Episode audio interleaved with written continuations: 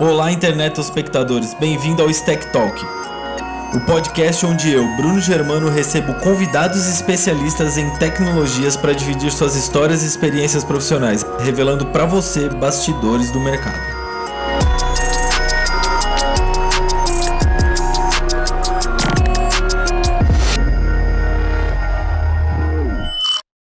Olá, internet espectadores! Estamos aqui com Júlia Peron, do Laboratório de Júlia. Júlia, dá um oi para todo mundo. Olá! Como é que é? Internet espectadores? Como estão Olá! vocês? Isso aí! E aí, pessoal?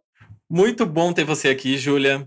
Eu já te falei isso, mas eu quero registrar em live, em podcast e tudo mais, que quando eu comecei a planejar esse, esse projeto, vamos dizer, o Stack Talk, que seria convidar algumas pessoas, entrevistar e tudo. Eu já tinha alguns nomes de algumas pessoas que eu conhecia, mas eu queria fazer com 10 pessoas. E eu falei, uhum. eu não quero falar com as mesmas pessoas. Porque eu já falei, já participei do canal dela, dessas pessoas, essas pessoas já participaram do meu. Aí eu soltei no meu Instagram falando: gente, estou planejando um projeto novo de entrevistas. Quem eu deveria entrevistar? Aí colocaram Júlia do Laboratório Ai, que coisa! Aí, confesso, eu não conhecia, eu não nunca tinha ouvido falar de você, não conhecia o seu canal e tudo. E aí eu pesquisei, foi muito fácil achar você. E você faz conteúdos em todos os lugares que a internet permite, no YouTube, no Twitch, no Instagram. E aí eu comecei a assistir e comecei a me identificar muito com você, porque a gente faz coisinhas de hardware, de internet das coisas, tem um laboratório maluco, gatos aprontando e subindo e descendo, daqui a pouco surge um por aqui. Ah, sim. E... O Miyake também é, faz parte. É, isso aí. E aí eu me identifiquei, e aí eu falei, caraca, tenho que falar com a Júlia. Aí eu fui atrás de você.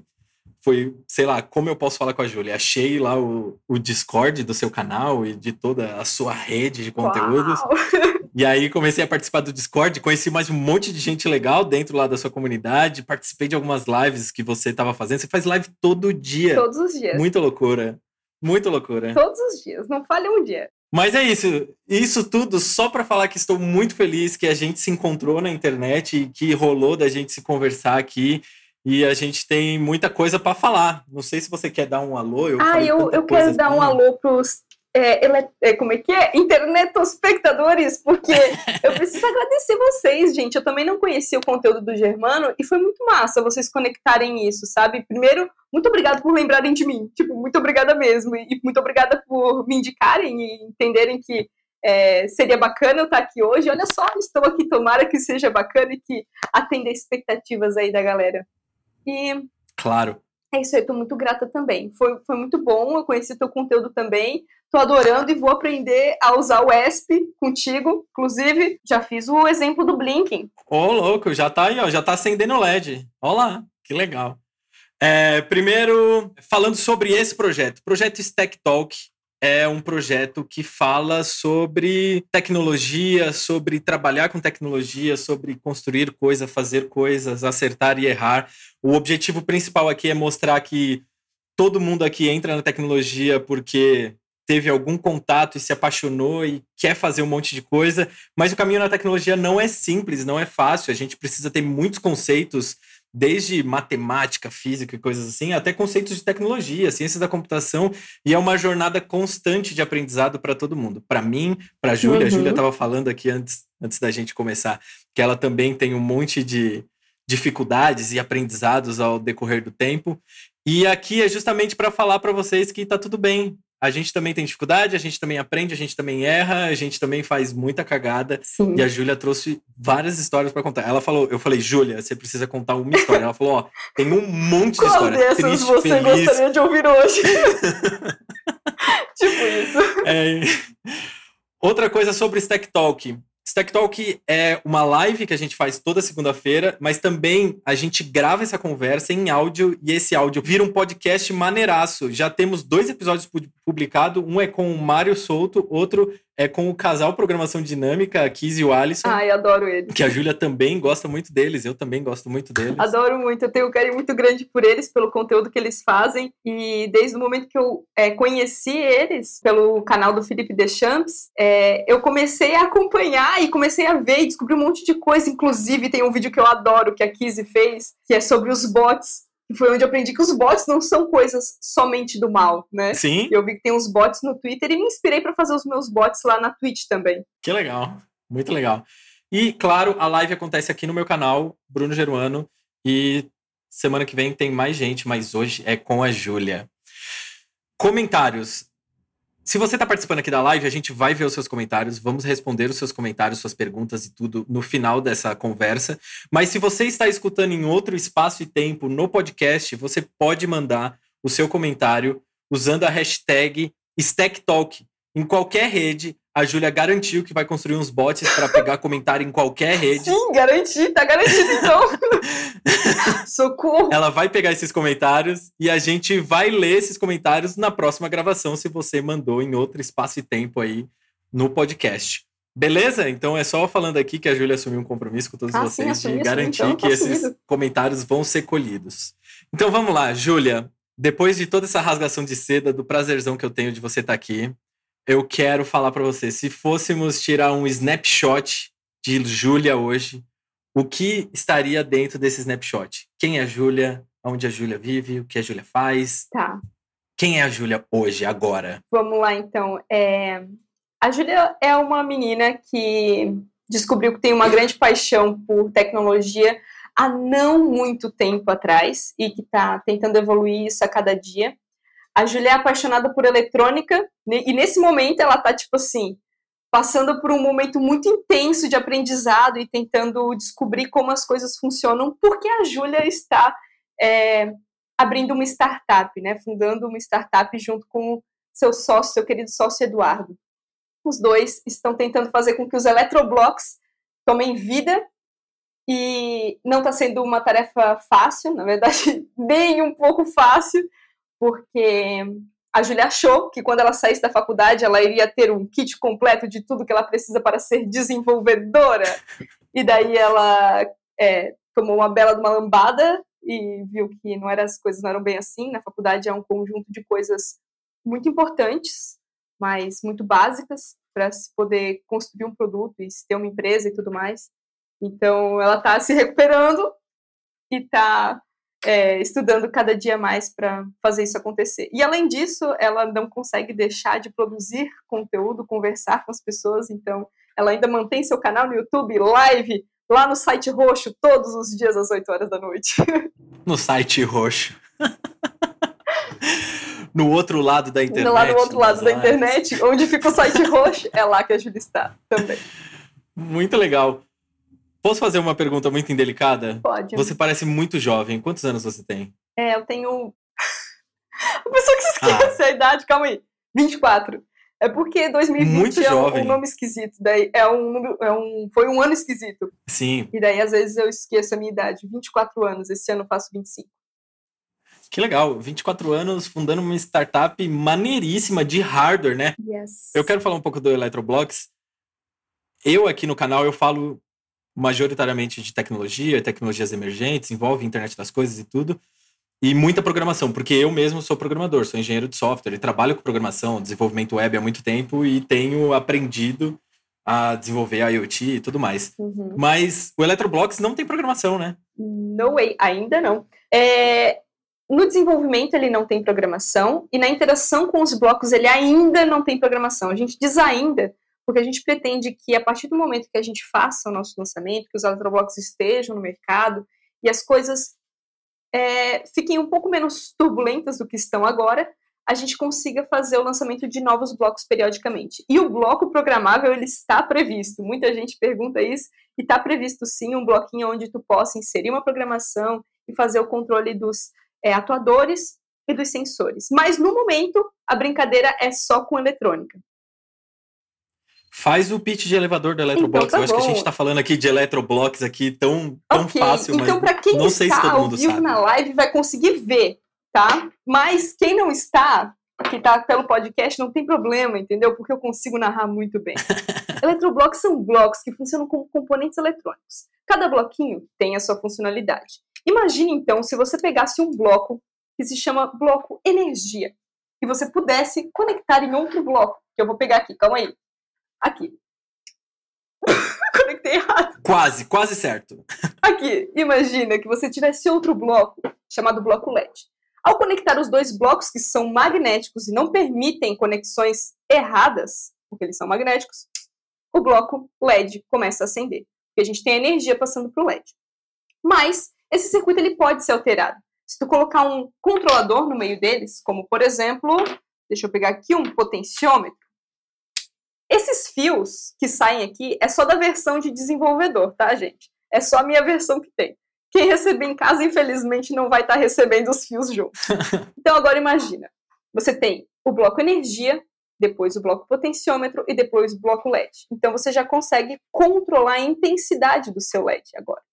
Então, são 10 diferentes blocos, cada um tem uma funcionalidade de um componente eletrônico.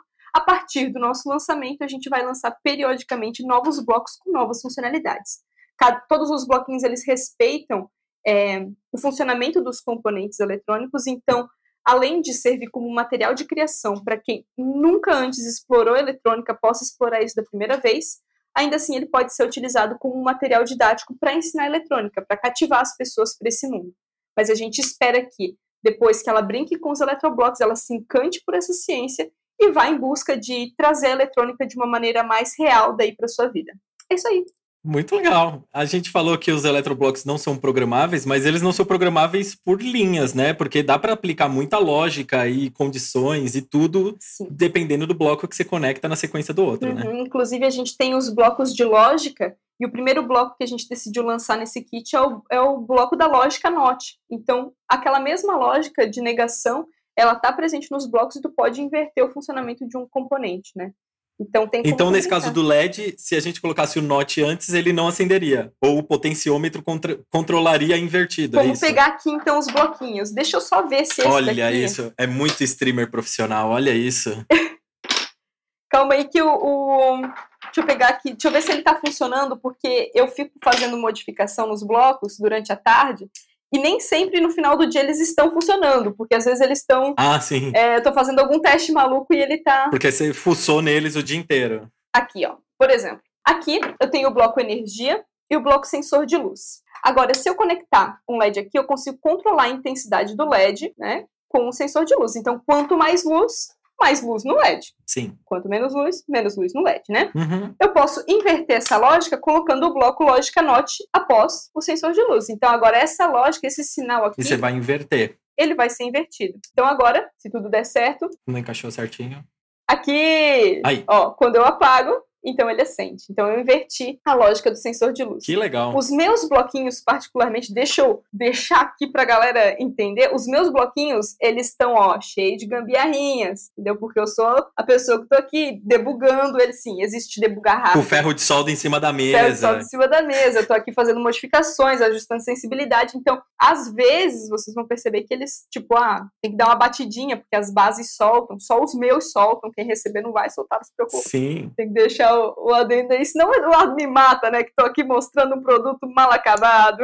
Mas é o kit não. Não, mas a gente entende. Não, e, e, não é nem o kit de desenvolvedor, é o kit da desenvolvedora do Eletroblocks. É tipo, é o, é o beta zero da versão alfa do Eletroblocks. Exatamente. Ele é, é, é, Essa daqui, na verdade, acho que é uma coisa interessante se falar. Os Eletroblocks tiveram versões anteriores, mas essa é a primeira versão que eu desenvolvi, que eu desenvolvi o hardware mesmo. Que legal. Então, que eu fiz o, o projetinho de hardware e é, foi a primeira vez também que eu tive essa experiência de projetar um hardware, mandar fabricar, receber nas minhas mãos, ver que tava cheio de erro. Que legal. e, né, consertá-los. Que louco. E é uma jornada mais longa desenvolver hardware, né? Porque eu, por exemplo, desenvolvo software, eu escrevo, uhum. faço os meus testes e na hora eu consigo ver se deu certo ou se não deu. Uhum. Você, como que funciona? Você desenha o hardware, desenha PCB? Como que é essa jornada? A toda? jornada ela começa primeiro num caderninho.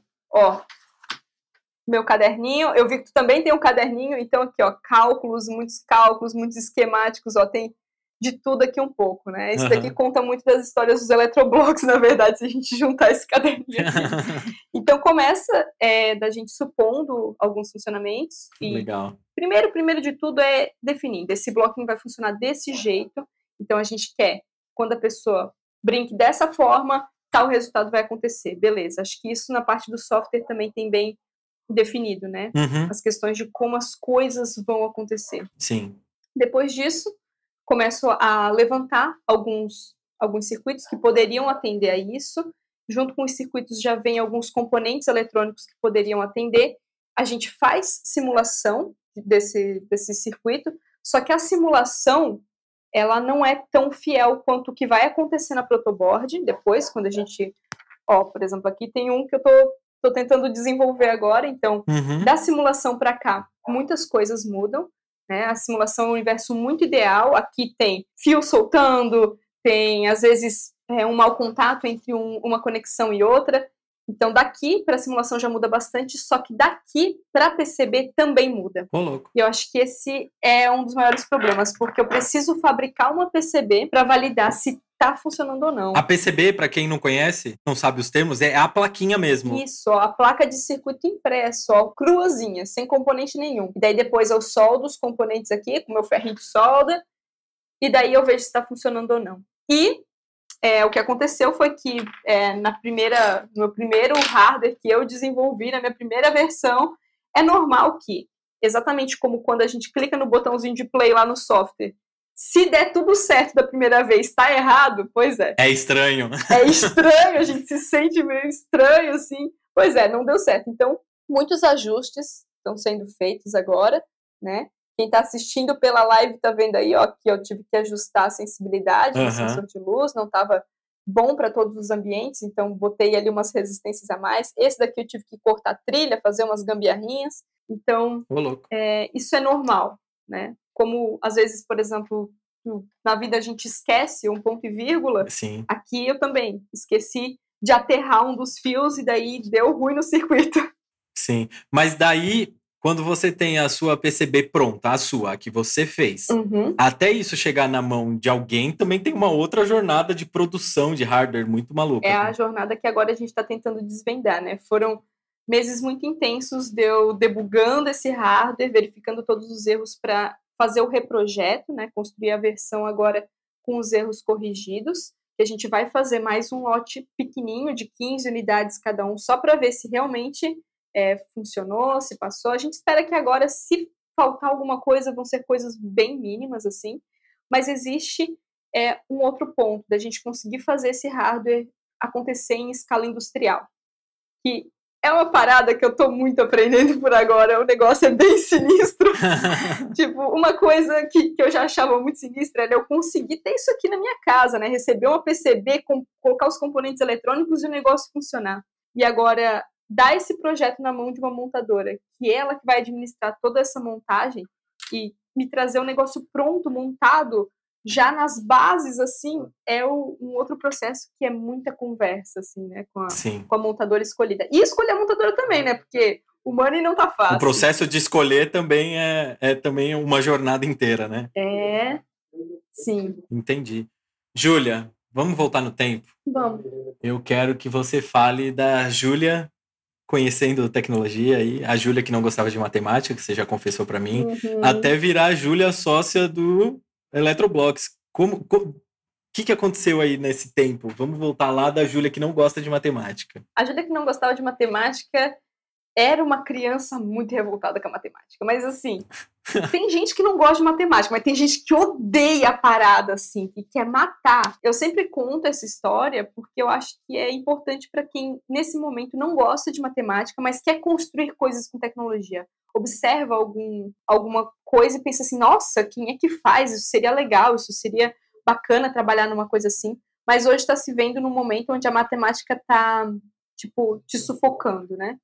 E eu passei por isso muito criança. Eu odiava matemática a ponto de, assim, eu lembro vividamente, na mesa da cozinha, minha mãe me passando exercícios e eu chorando, dizendo assim, mãe, eu não vou conseguir na prova amanhã. Tipo, isso sétima série, sabe? Sexta série, e eu chorando, assim, tipo, me acabando, mãe, eu não vou conseguir. Tipo, amanhã eu vou tirar nota baixa e eu vou reprovar e vai ser horrível. E eu tinha um trauma muito grande de matemática. Era tipo um terror na minha vida real. Então, eu comecei a superar isso muito com a ajuda da minha mãe, muita insistência dela também.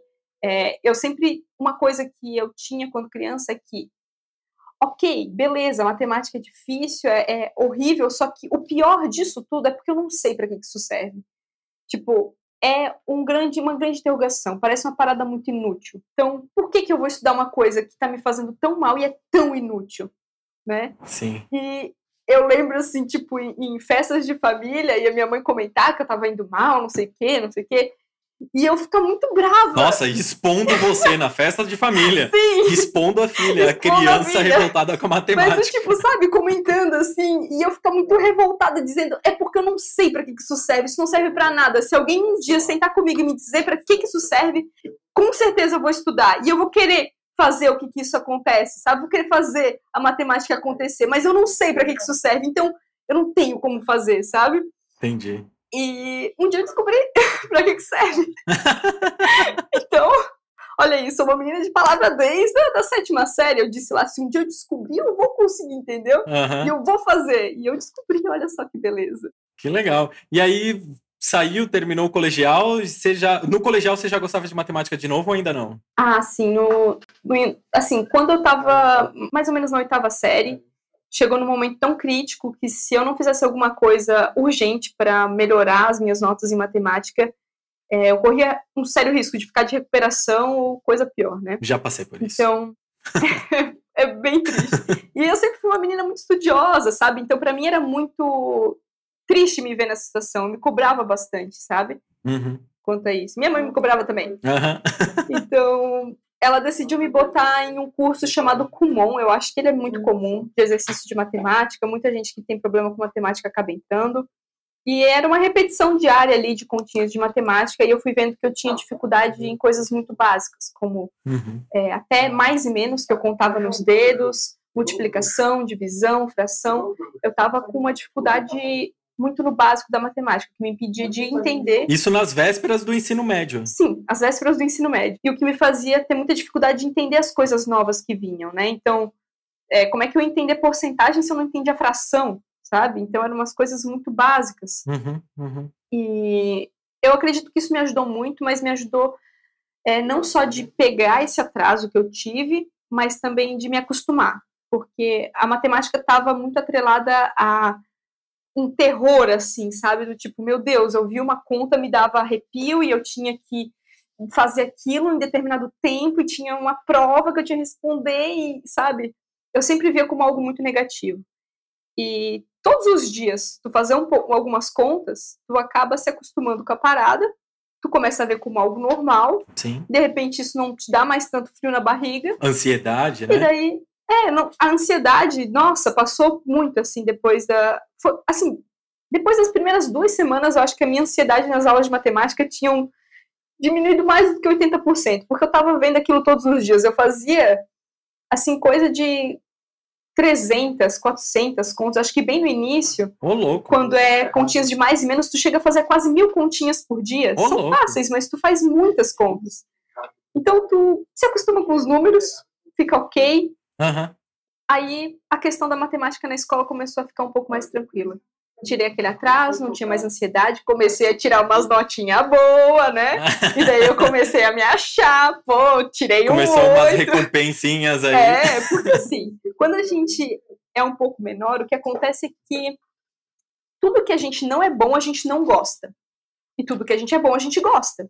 Uhum. Então, a questão minha com a matemática era mais porque eu não era boa. Então, só me trazia recompensas ruins. Sim. Quando eu comecei a fazer essas aulinhas de matemática ali e ver que, beleza, eu podia tirar umas notas melhores, então as recompensas boas começaram a vir. Minha mãe começou a elogiar, os professores Uhum. quando me chamavam para responder no quadro, eu conseguia responder. E Ela, ela retomou a conversa na, na família, lá nos- nas festas de Não. família? Ó, agora a Júlia tá tirando Sim, nota boa. Inclusive, inclusive é, há pouco tempo até, eu comecei a dar aula de matemática pro meu primo que estava com dificuldade. louco! então, tipo assim, eu estou repassando o conteúdo para a família, né? Aham. E, detalhe, hein, o meu primo também estava numa situação bem crítica, mais ou menos pela sétima série, acho que ele estava. E ele chegou a tirar um 10 no boletim. Eu pensei, meu, Ô, eu sou a louco, melhor prof Não é na de prova, matemática. é o boletim. Sim, no boletim ele tirou um 10 e foi tipo assim, meu, pronto, sabe? Foi, foi, tô concluída. Foi como a chancela de que, tipo, você superou a Eu matemática. superei a matemática, né? Foi tipo, ah, Maravilhoso. ótimo. Legal. E daí foi isso, assim, eu comecei a tirar notas melhores, as recompensas na aula começaram a vir.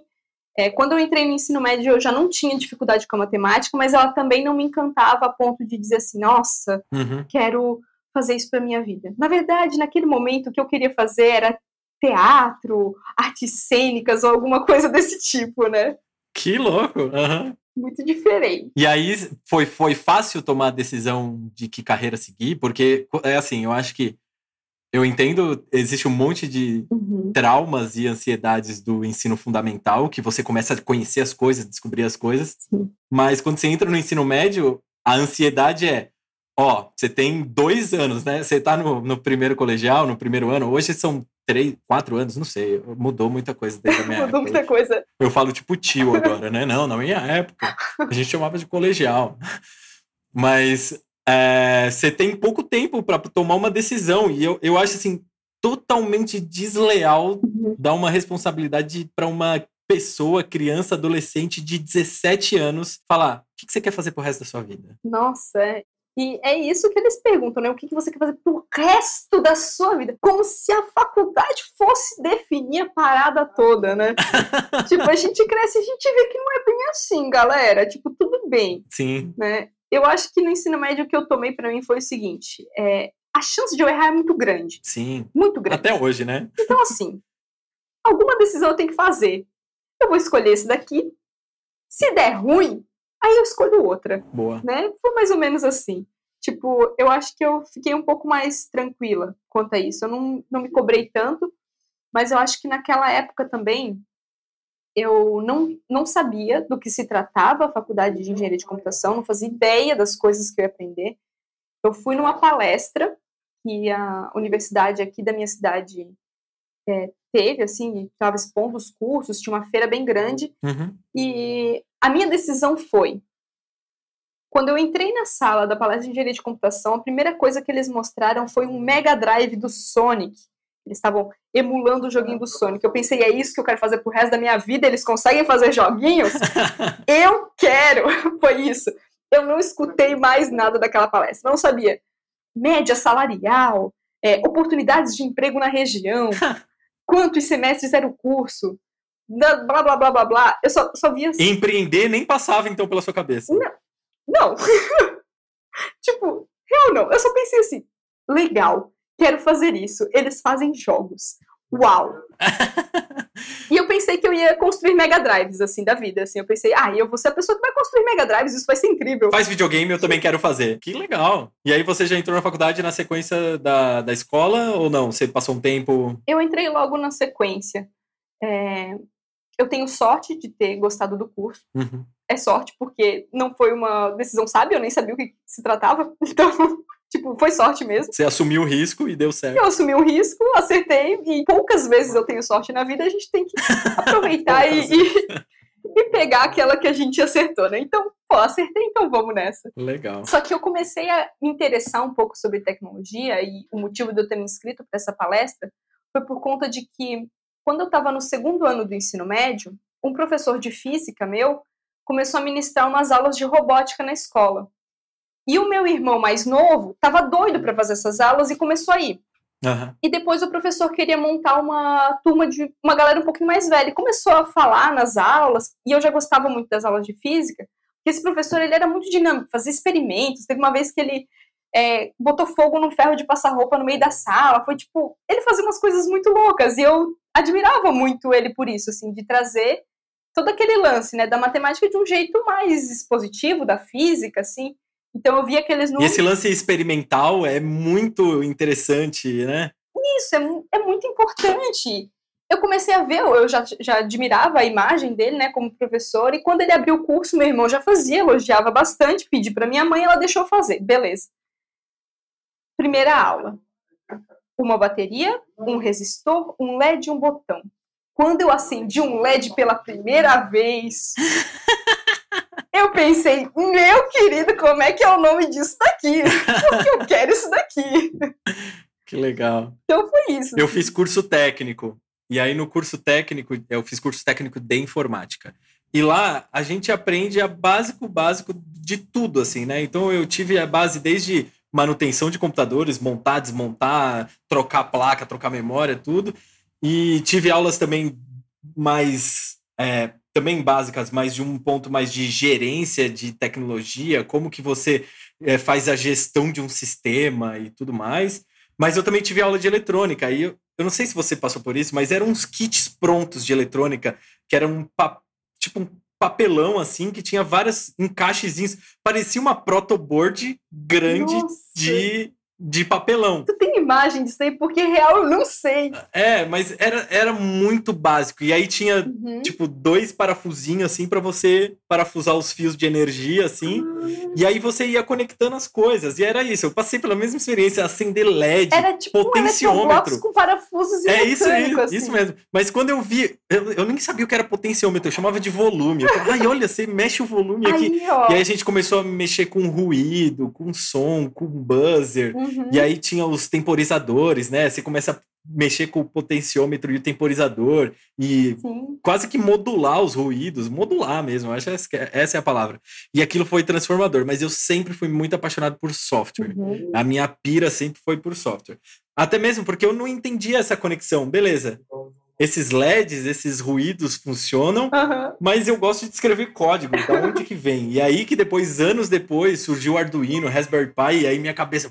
Aí começou a explodir, né? Caraca, e aí eu me apaixonei por isso. É, hoje eu tenho um monte de Raspberry, um monte de SP, Arduino aqui pela casa, porque junta uma paixão que eu tenho, que é uhum. escrever código mesmo, assim, eu sou extremamente apaixonado por escrever mesmo, e ver essa coisa tátil da tecnologia. Eu acho que essa coisa que é do hardware, de internet das coisas, de Arduino, de Eletroblocks, uhum. é tátil. Você encosta na parada e tá funcionando. Você teve uma ideia e conectou as coisas e funcionou. É muito louco. Encostar nas coisas é outro nível. Eu acho que eu tive uma percepção um pouquinho. É, talvez assim, a minha paixão começou muito pela eletrônica e depois eu fui conhecer é, o código na faculdade.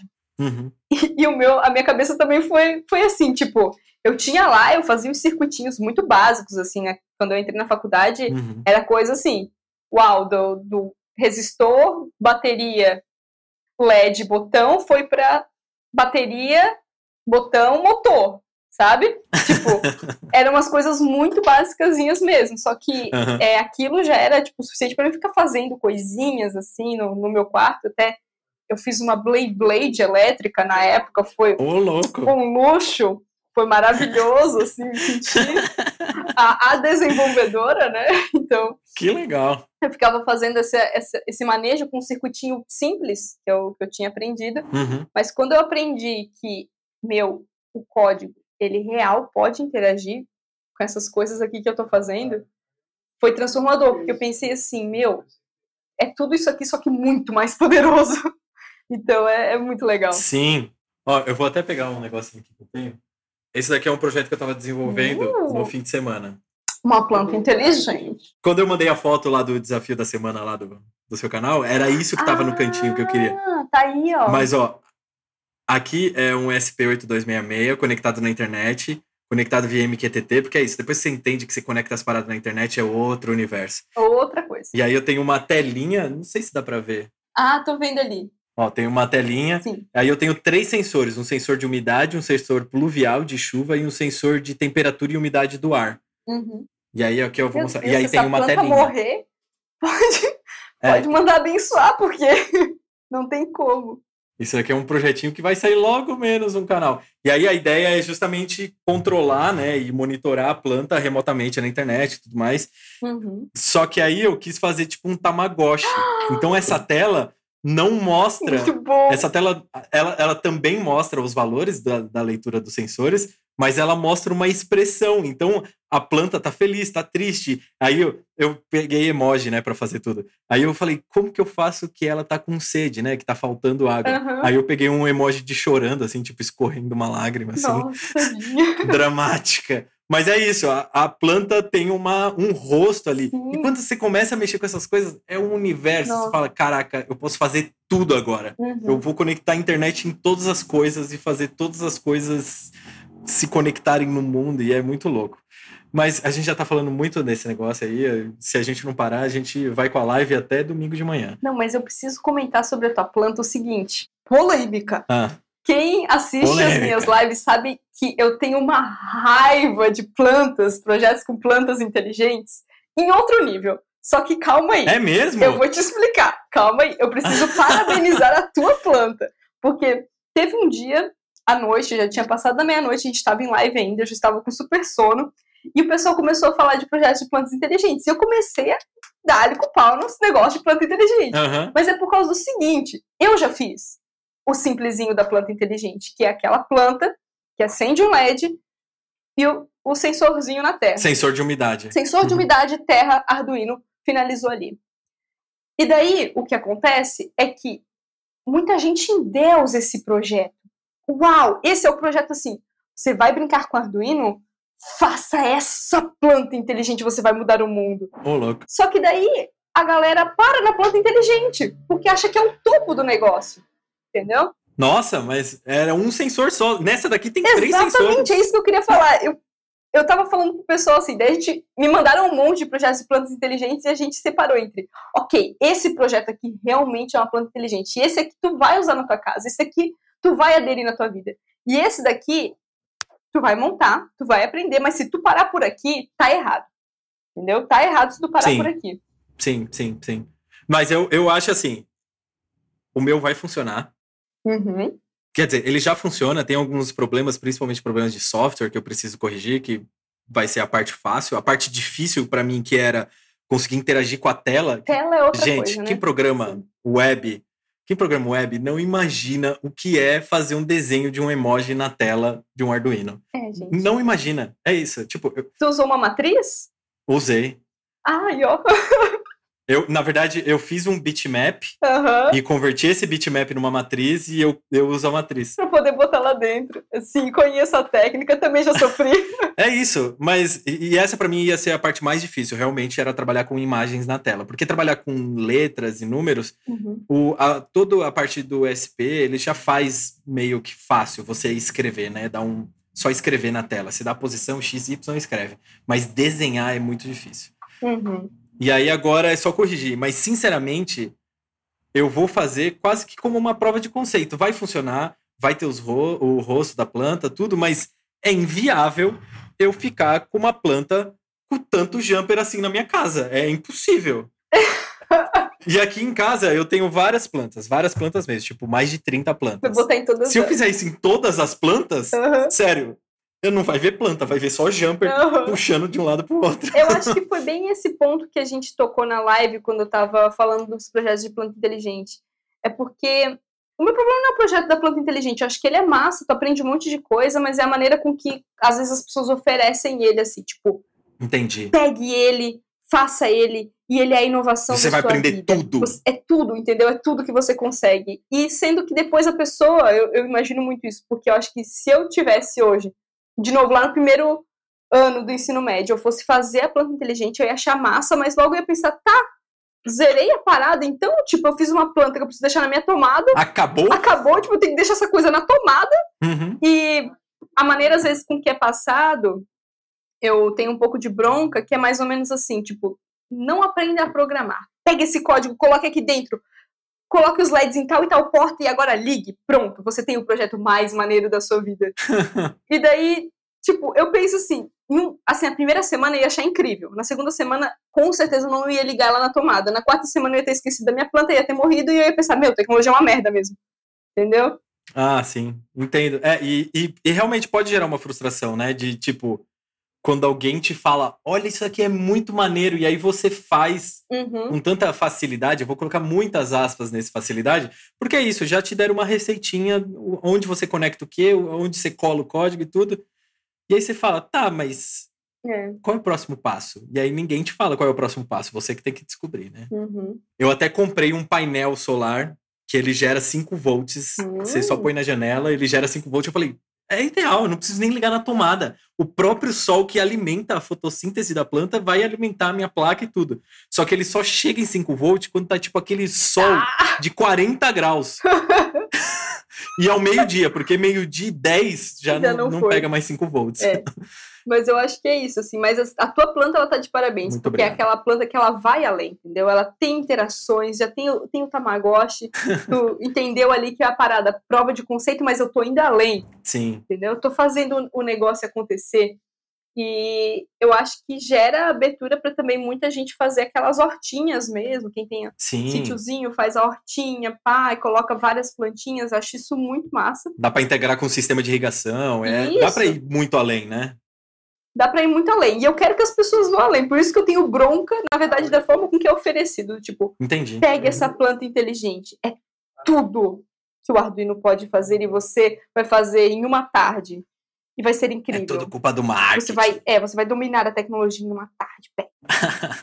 É, faz um bootcamp e faz uma planta Uau, numa tipo, tarde. Olha, meu. maravilhoso. Ah, é isso. Não, mas eu, eu não quero, eu não quero falar. À- Às vezes eu me sinto meio bobo falando essas coisas, porque a gente já percorreu um caminho muito longo Sim. da tecnologia para entender que esse projeto é só o início, né? É só o primeiro passo. Uhum, Eu não quero parecer. O projeto é maneiro, é muito legal fazer. sim. Você aprende muita coisa, mas continua, Isso, porque continua. é o primeiro passo. É o primeiro passo. Porque, assim, é, a primeira vez que eu fui acender um LED no Arduino, eu lembro deste dia, Uhum. eu e Eduardo, Eduardo é meu sócio, já estávamos, já estudamos há muito tempo juntos, né? Então sentamos lá de tarde, pensamos assim, vamos acender, hoje a gente vai dominar o Arduino, hoje a gente vai dominar. Vamos acender um LED. Sentamos nós dois, olhamos para a placa, pegamos um LED. Uma e meia da tarde. A gente saiu de lá às seis. A gente não acendeu um LED. Ô, louco! É. É. Foi. Mas no dia seguinte acendeu. Eu acho que foi só no terceiro dia No pra dia. frente. A gente precisou de ajuda também de uma pessoa que, que já usava o Arduino com mais frequência, porque sozinhos a gente, real, não sabia, não ia conseguir. E daí a pessoa veio e disse, não, olha só, é, aqui, ó, faz assim, assim. Tem, tem um exemplo, ó, vamos pegar o exemplo. Aqui vocês vão ver como acontece. A gente não sabia configurar nada, tipo, Sim. uhum. nem pesquisar direito a gente sabia, na verdade. Acho que é, no começo, quando a gente começa a estudar tecnologia, a gente aprende muito a estudar, aprender a pegar as coisas, aprender a absorver os conhecimentos que a gente acha na internet. E a gente não, não conseguia nem fazer isso, era um momento muito básico, assim. Eu estava no segundo período da faculdade e Uhum. foi muito triste. Sim, Não, mas é muito legal isso. Hoje, com toda essa experiência acumulada, eu já trabalho profissionalmente, vamos dizer, alguém está me pagando para trabalhar com tecnologia há mais de 15 anos. Uhum, Eu estou mais próximo dos 20 do que dos 15 agora. uhum. E nesse período todo, eu realmente aprendi a aprender, né, a estudar. Eu acho que Sim. toda a bagagem, claro, eu tenho uma bagagem muito grande de software, mas se eu for aprender uma coisa nova, Exatamente. eu aprendi a aprender, né? Eu sei aonde pesquisar, como pesquisar e como aplicar esse aprendizado. E eu acho que essa curva do início de aprendizado é muito dolorida mesmo, né? Você Uhum. precisa ter muita coisa. Por exemplo, fazendo esse projeto, eu já faço coisa com Arduino, ESP e tudo mais há, sei lá, quatro, cinco anos. E foi nesse. Esse foi o primeiro projeto que eu trabalhei com sensor digital. Eu nunca tinha trabalhado com sensor ah, digital. sempre analógico. Eu sempre tinha trabalhado com sensor analógico. Ah, Então, para mim, sensor analógico era. E é legal trabalhar com software, porque você pega, uhum. tem uma variação tremenda. E esse daqui, eu ficava usando, eu falei, caraca, eu não consigo pegar, eu não consigo pegar. Eu não, tô, não tá funcionando. Eu falei, esse sensor tá quebrado, não é possível. aí eu ficava, não é possível. E aí, depois que eu descobri que tem um mini potenciômetrozinho lá para eu regular, para fazer o acionamento digital. E aí você precisa entender qual é a diferença de conceitos analógicos e digitais. Uhum. Porque o digital eu não estava tendo leitura e eu só tenho leitura em um momento, né? Uhum. É muito conceito e você precisa trazer toda essa bagagem para começar a aplicar. Você vai conseguir copiar e colar um código e conectar nas entradas certinho funcionar? Vai. Mas para você entender e ir além, é, você precisa aprender a aprender, é isso, né? Eu acho que os códigos básicos a gente consegue é, fazer ver a coisa funcionar, mas modificar eles e fazer do nosso jeito, tipo, igual tu fez aí. Tu fez um projeto que deve ter sido uma mistura de muita coisa que tu leu. Sim. uhum. E tornar ele único é muito difícil. Quando tu é, insiste em não querer aprender. Sim. Né? Insiste em não, eu vou, vou achar isso aqui, vou copiar isso aqui, vou, vou quebrar isso aqui. Então, ninguém vai tirar a ideia exatamente da tua cabeça e botar é, no manualzinho, numa páginazinha ali, tutorial número um, sabe? Não vai ter. Faça isso. É. Faça isso. É. Júlia, A gente falou bastante coisa, mas não é para isso que você veio aqui hoje. Você veio aqui para contar uma história pra uhum. gente. Eu não sei que história que você vai contar, mas estou bem aqui ansioso para escutar a sua história. Você já escolheu a história aí da sua, da sua, lista? Já escolhi, tenho várias, mas eu acho que hoje eu tenho uma história boa para contar. Nas minhas primeiras experiências com os eletroblocks, na verdade é uma história que aconteceu no, do final do ano passado para o início desse ano. Uhum. Então, quero compartilhar com vocês uma das minhas maiores frustrações, né? Até o momento.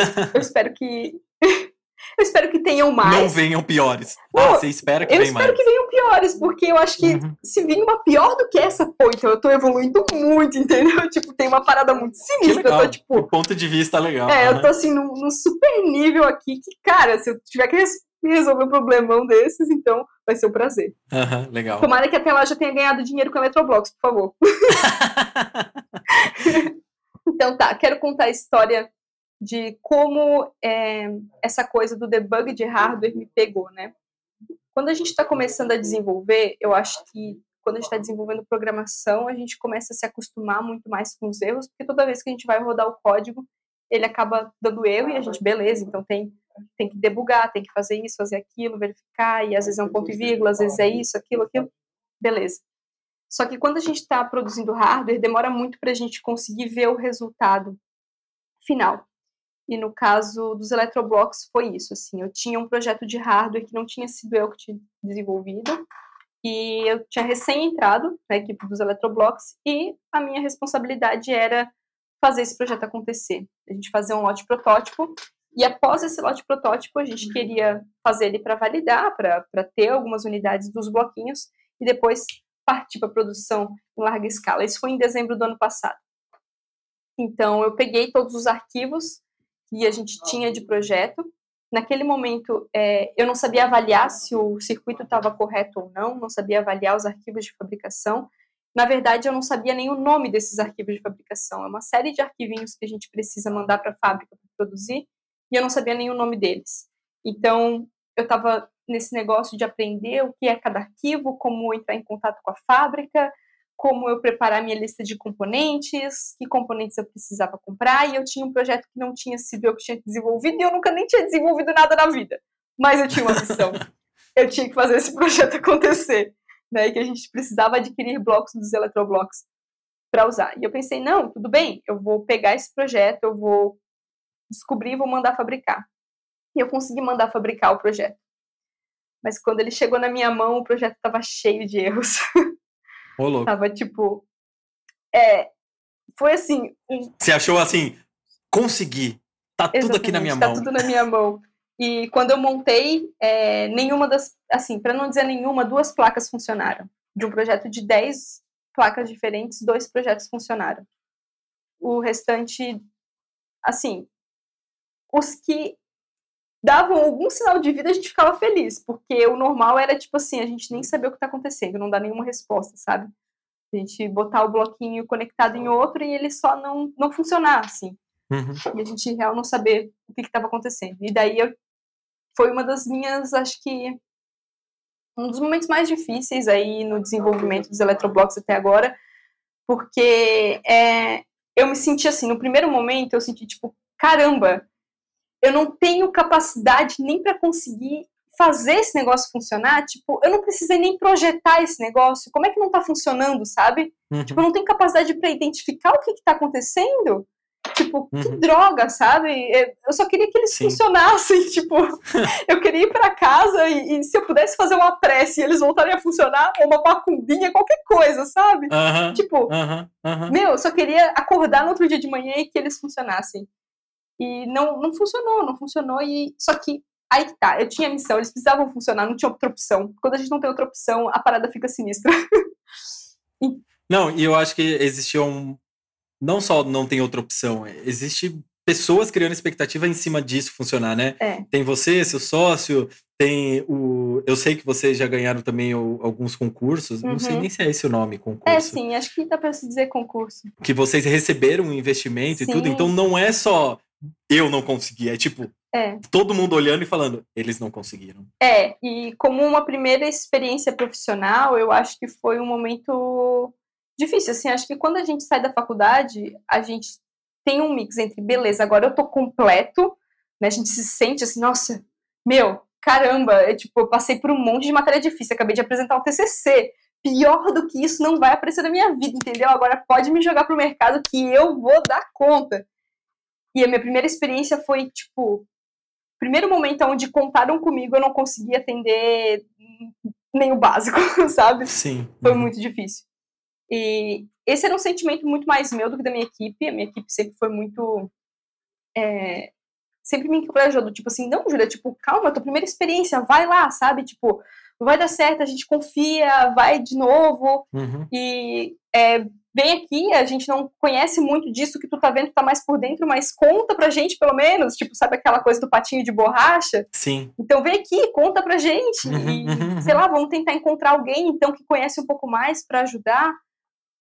E eu fui bloquinho por bloquinho, debugando o hardware, tentando entender a bagunça que era esse projeto que é, a gente teve uma empresa que desenvolveu esse projeto para a gente, ela deu, deu, deu, meio que um calote na gente. Entendi. Então, eles desenvolveram o projeto incompleto, sem os requisitos que a gente tinha especificado, e além disso, eles colocaram alguns truquezinhos que faziam com que eu me sentisse um lixo, mas na verdade era porque, tipo assim, era para ir tal componente nesse lugar, e daí eles trocavam o componente de lugar, sabe? Então. Nossa! Existiam componentes. Mas é, é quase um mau caráter isso. Nossa, assim, essa parte foi extremamente mau caráter. A gente é, deu mais da metade do investimento que a gente fez para desenvolver o projeto para essa empresa uhum. e a gente não conseguiu um projeto executável. Então foi muito, muito difícil. Então foi uma parte de mau caráter da empresa. Eu entendo que isso foi porque depois que eu conseguir identificar o hardware e ir debugando as coisas e lendo muito e identificando o que, que precisava acontecer e como que estava o nosso, eu comecei a descobrir essas, essas faltas de caráter mesmo ali, uhum. em tu botar um componente e não e, e, ter trocado de lugar, em tu botar um componente que na tua lista que na verdade ele não está no projeto, ou deixar de botar na lista um componente que deveria estar no projeto. Uhum. E não foi uma falta de cuidado, porque não foi uma ou duas vezes. Foram todos os blocos. Só dois funcionaram, né? Só dois funcionaram. Uhum. E só dois realmente não tinham esses errinhos. E o que confirma que foi uma falta de caráter é porque os protótipos que eles enviavam para a gente funcionavam. Os protótipos que a gente desenvolvia não funcionavam, entendeu? Ah, entendi. Então eles tinham, eles, tinham. eles sabiam como fazer funcionar. Uhum. Caraca, nossa, eu tô sentindo aqui a sua frustração, é, sério. Foi muito triste, assim. Mas teve uma resolução essa história? Teve. Foi muito triste. É, eu tive que Tô chorando até hoje. Desculpa. Foi um momento muito complicado. Eu acho que quem assistiu os vídeos lá do início do ano, é, eu fiz muitos vlogs por, desse momento e era sempre mais ou menos assim: gente, hoje eu vou resolver o problema do sensor de luz no final do vídeo. Gente, eu ainda não resolvi, mas no próximo vídeo a gente vai resolver o problema do sensor de luz. Então, assim. Ô, louco. O sensor de luz foi, acho que, um dos casos mais marcantes, que eu fiquei quase um mês em cima dele e tentando identificar tudo que tinha acontecido, qual era o hardware e como que deveria passar, como que não deveria passar. E o que aconteceu foi foram alterações parecida com, parecidas com o que eu fiz aqui nos eletroblocks, onde a gente pega a placa, corta as trilhas que não funcionam, passa da maneira correta, adiciona um componente que faltou. Então, foram essas coisinhas que eu tive que ir fazendo, trocando os componentes também que estavam errados até fazer o, o projeto funcionar e a gente ter um protótipo funcional, para que a gente pudesse criar exemplos de uso. E Legal. foi muito sofrido, porque passou por um momento onde é, eu questionei muito a minha capacidade de conseguir fazer as coisas por conta de um projeto que, na verdade, estava mal construído. E passar por um momento onde eu, assim, fiquei tão mal por, por entender assim, meu, eu sou muito incapaz de conseguir fazer isso. Eu sou muito incapaz, eu sou muito incapaz. Eu acho que, tipo, sabe, de duvidar da, da minha capacidade de ter entrado uhum. nessa equipe. E, Sim. então foi muito triste, assim, viver isso e sentir, assim, tipo, cara, o que, que eu tô fazendo aqui, sabe? Eu acho que eu, sei lá, tô no lugar errado, na profissão errada. Eu acho que é, não tenho, sei lá, tudo que eu fiz até agora não, não valeu, valeu sabe? Nada. Fiquei muito revoltada por uma coisa que, tipo, putz, é, era só alguém tentando fazer ali um sabotar, sabotar eu acho que é essa palavra. É. Mas depois que eu Caraca. descobri, foi um alívio, porque daí é, consegui. Não foi bom porque atrasou muito os eletroblogs. A gente deveria ter lançado no início desse ano e a gente está lançando agora no dia 22 de dezembro. Quem quiser ficar ligado no nosso Catarse, hein, dia 22 de dezembro, nossa campanha de arrecadamento coletivo sai ainda esse ano. Tá prometido. Que legal. Não, mas você vai falar tudo sobre isso até Sim, o final com dessa certeza. Daqui a pouco fiquem ligados para mais detalhes daqui a pouco. Então. Mas uma coisa que eu quero falar, hum. eu acho que essa coisa da sabotagem dos outros sabotarem o nosso trabalho é uma coisa assim.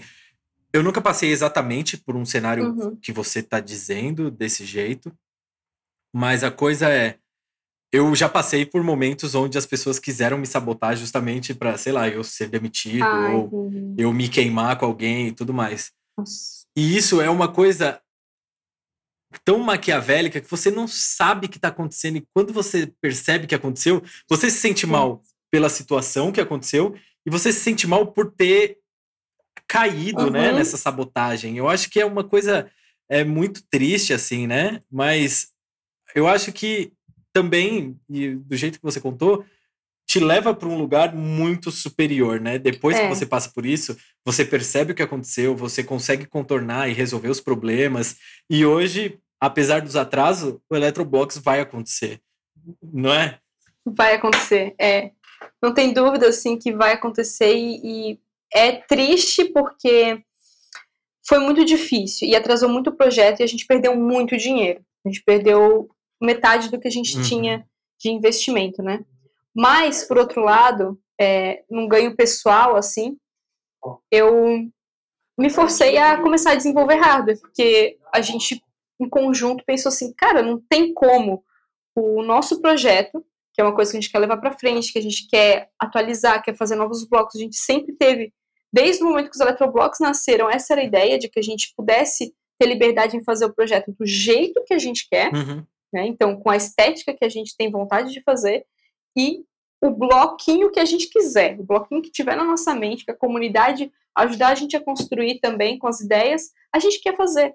E isso está na mão de outra pessoa, fora da equipe, que é, a gente corre um sério risco de não conseguir dar manutenção nesses blocos. Sim, porque vocês nem conhecem né, os projetos direito. Porque a gente, é, a gente não conhece o projeto e o, acho que o mais perigoso a gente naquele momento não sabia avaliar nem o trabalho que estava sendo entregue. Então a gente tinha tão pouco conhecimento que, se a gente tivesse um conhecimento, acredito que não básico, mas é, um conhecimento para desenvolver hardware, a gente pelo menos teria conseguido fazer o seguinte: esse projeto não está sendo legal, galera da uhum, empresa uhum. X. A gente não quer fazer o pagamento para vocês não porque rolou. assim não tá, uhum. não tá rolando. Olha só a bagunça que tá esses documentos aqui. Olha só como isso daqui não bate com o que vocês enviaram pra gente. Olha só como não vai funcionar porque a gente já tá analisando aqui que não vai. Vocês não estão fazendo um trabalho correto. A gente precisa de um trabalho completo, é para isso Sim. que a gente está pagando. Mas a gente não sabia Sim. nem avaliar. É, e eu acho né? que agora que vocês superaram isso e já tá tudo planejado para o lançamento oficial do Eletroblocks e tudo, eu acho que isso deu mais autonomia para você, para pro Eletroblocks, ah, para a equipe e tudo, né? Vocês passaram por um problema é, que ao invés de separar e, sei lá, ruir tudo que vocês estavam construindo, pelo contrário, né? Fez com que vocês superassem, se unissem e ganhassem muito mais autonomia e não precisassem de um, um fornecedor ruim, né? Sim, tinha uma chance muito grande de dar ruim, de os eletroblocos nunca nascerem por causa disso. Uma chance muito grande. E que bom que você conseguiu superar tudo isso e vai fazer tudo isso acontecer. Isso foi muito, muito bom. Muito legal. então, olha, é, daí agora o que aconteceu é que daí, desde o início do ano até, até agora, a gente já está em outubro, eu tenho estudado muito sobre desenvolvimento de hardware, como falei antes, sobre circuitos mesmo, né, de, de lógica de circuitos eletrônicos, e processos para produzir hardware, processos para produzir uma PCB, que é a placa de circuito impresso, escolha dos componentes corretos, porque uma coisa que a gente aprendeu com esse antigo projeto mal feito é que a escolha de um componente eletrônico, se tu bota um componente que não tem disponível para compra no Brasil, meu amigo, não vai rolar. tu vai se ferrar. Uhum. Não vai rolar, porque tu não vai conseguir adquirir esse componente. Então, assim, no primeiro projeto, eu lembro que a lista era enorme cheia de componentes que a gente tinha que fazer importação. A gente gastou muita grana para fazer o protótipo acontecer e era um protótipo que não funcionou. Então, assim, é, muita experiência veio para quando eu fiz o projeto dos eletroblocos, eu sabia tudo que eu não podia fazer. Eu podia não ter ainda muitos caminhos do que eu precisava fazer para ser correto, e para fazer corretamente esse hardware, eu tive a ajuda de um mentor que me ajudou, que me ensinou, que eu pude contar para a gente conseguir, para mim poder adquirir esses conhecimentos e conseguir, com autonomia, produzir o hardware dos eletroblocos. Mas eu sabia tudo que eu não podia fazer, né? Todo componente que eu não queria Legal. que tivesse uhum. na minha lista uhum. de componentes. Então, isso foi muito Eu acho bom. que você falou uma coisa muito legal sobre um mentor, né? Eu nunca tive alguém dedicado uhum. para ser um mentor, mas eu sempre trabalhei com pessoas mais experientes que eu. Desde o meu primeiro trabalho, eu lembro que tinha um cara que o cara, tipo, era facilmente uns 25, 30 anos mais experiente do que eu. Uhum. Eu aprendi muita coisa com ele. É Aí na sequência também fui, sempre fui trabalhando em outros lugares que tinha sempre uma pessoa mais experiente do que eu e me ajudando. Eu cometia erros uhum. básicos, desde tipo não ler um e-mail inteiro e projetar uma parada incompleta. Sim. E mas cometia erros complexos por coisas que eu nem sabia que existia. E aí uhum. tinha alguém mais experiente comigo e falando, ó, oh, existe isso, se você for por esse caminho, é melhor. Eu consigo lembrar quando eu descobri uhum. que existia RegESP, né? Regula é, é regu ah, expressões regulares.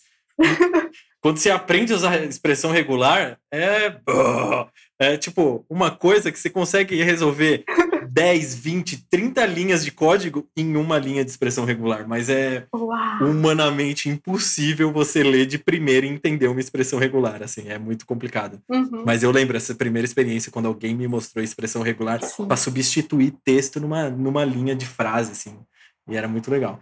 É. Cara, muito legal escutar essa história. Eu acho que ao mesmo tempo que você ganhou autonomia, você percebeu que você poderia aprender, você contou com alguém, eu acho que isso é muito importante, contar com a comunidade e tudo mais. Uhum. E você fez o projeto, até então, o projeto da sua vida acontecer, né? Sim, até então. Os eletroblocos, no momento, eles real, são o projeto da minha vida. É a minha primeira experiência em produzir um hardware, a minha primeira experiência como projetista de hardware e é, observar hoje um bloquinho conectando, funcionando, às vezes o simples ali, bloquinho energia e bloquinho LED conectados e, e o LED brilhar é tipo, às vezes quem pega na mão e pensa, ah, sim, deveria funcionar assim. Mas o meu olhar ele é totalmente diferente do tipo, meu Deus, Sim. funcionou, galera, como assim? Tipo, Você real. dedicou um mês da sua vida debugando o sensor de luz aí e funciona um mês inteiro Sim. debugando. É. Não, mas calma aí. Esse foi o antigo sensor de luz, porque o novo sensor de luz também me deu um monte de dor de cabeça. também selecionei componentes que uhum. é, deram errado. E o sensor de luz e o potenciômetro nessa nova versão foi mais pelo menos um mês aí. Que legal. É, entre eu não saber o que estava acontecendo e dessa vez eu que tinha projetado. Era então pior ainda a situação. Porque, tipo... Sim, eu não tinha nem quem culpar. Eu só pensei assim, meu, que burra, meu Deus, olha só o que eu fiz. Fui eu mesma. é, fui eu mesma, só que é aquela coisinha que a gente conversou. Na protoboard funciona de um jeito, vai estar tá lindo, é um sistema é, muito mais real do que na simulação, só que ainda não é real. Quando tu bota na placa, tu compra o componente SMD, solda ali, aí tu vai ver o real acontecer. E também foi um momento onde foi de muito aprendizado, porque na minha cabeça, se estava funcionando na protoboard, ia funcionar na PCB. Então, São pô, quase os mesmos componentes, quase os mesmos. Quase os mesmos, é quase os mesmos, são similares, os similares estão ali. Uhum. Então, não funcionou perfeitamente, teve muito ajuste para ser feito. Acho que até há duas semanas atrás a gente ainda estava fazendo ajustes em alguns que não passaram ali pela nossa equipe de, de, usabilidade, que no caso, as equipes são divididas entre eu e o Eduardo. Uhum. O Eduardo fica com a equipe de usabilidade, entre várias outras equipes, e eu fico com algumas equipes aqui. Então eu, nesse momento, estava fazendo o papel equipe de desenvolvimento. A equipe de desenvolvimento passou para a equipe de usabilidade, e a usabilidade disse assim, hum, tem treta aí, hein? Não tá funcionando como a eu gente esperava. Eu não consegui usar, né? Bem, bem resposta de tester, né? Não consegui usar, não funciona. É. não funciona. Exatamente. Nossa, eu acho que tem muita coisa pra gente conversar sobre isso, porque já rolou muito problema por causa disso, dessa comunicação entre essas duas equipes, que são, no caso, duas pessoas. A gente gosta de falar de equipe porque a gente gosta de se sentir como se a gente já trabalhasse com uma equipe enorme. Aham. Então, sempre quando. Até nas nossas conferências entre nós dois, a gente fala assim: então, equipe, alguma dúvida? Alguém precisa repassar? Não podemos encerrar? Todos vocês entenderam? Todos vocês? A gente Legal. gosta de fazer assim porque a gente se sente se preparando para um momento, porque a gente já está visualizando que o momento vai existir uma equipe. Não, e isso vai acontecer logo menos. Isso vai acontecer. Então, Aham. A equipe é, de usabilidade e a equipe de desenvolvimento precisa ter uma Se comunicação. você não tivesse me falado isso, eu ia real acreditar que vocês têm uma equipe. Ou duas, né? Duas A equipes. gente fala tanto em equipes que porque a gente também tem um, um costume de mandar cartas Uhum. para um para o outro, no caso para relatar alguma coisa que está acontecendo em tal setor, que a gente eu falo setor. Aham. Então assim, a equipe de desenvolvimento descobriu um erro em tal bloco, tipo tudo é assim, tudo que a gente faz é sempre no plural. Vocês aprenderam isso sozinhos? Vocês inventaram isso sozinho ou foi a dica de alguém? A gente inventou isso porque a gente começou brincando, mas a gente decidiu que a gente ia sempre se comunicar como equipe, como setor, como tudo. Muito legal. Então, tanto que o nosso drive é separado por setor de tecnologia, setor de compras, setor de imagem, setor mídias sociais. Então, tudo são os setores, tem as equipes que trabalham, mas no final todos nós fazemos esse papel. Que legal. Todas as pessoas. A equipe inteira sou eu que faço. É. E a gente descobriu que a gente precisava ter uma comunicação muito forte entre essas duas equipes, Uhum. desenvolvimento e usabilidade. Porque quando eu mandava os blocos pro Eduardo, eu dizia para ele assim: ó, agora, meu, tá funcionando, entendeu? Na minha bancada funciona. Nossa, tipo, agora eu arrasei. Agora eu arrasei, entendeu? Vai funcionar. E eu mandava pra ele e ele mandava assim: Júlio, o sensor de luz não tá funcionando, a porta lógica não tá funcionando, a bateria tá com um barulho esquisito. E, tipo assim, Aham. rever esse negócio aí. Beleza, mandava pra equipe de desenvolvimento de volta, eu vinha aqui, montava os blocos e funcionava. Tipo, qual é? Entendeu? Entendi. E a parada é que, na visão dele, realmente não estava funcionando, porque existiam ajustes para serem feitos que ele não. Ele entendia, né? A equipe de usabilidade entendia que a equipe de desenvolvimento já tinha sacado essa, entendeu? Que se o sensor de luz não tá, tipo, funcionando no meu quarto à noite só com as luzes ligadas, para mim, ok, tipo, porque duh, usa luminária então para acender, não é sensor de luz? Precisa de mais. eu preciso de mais luz Aham. bota a luz então, pô.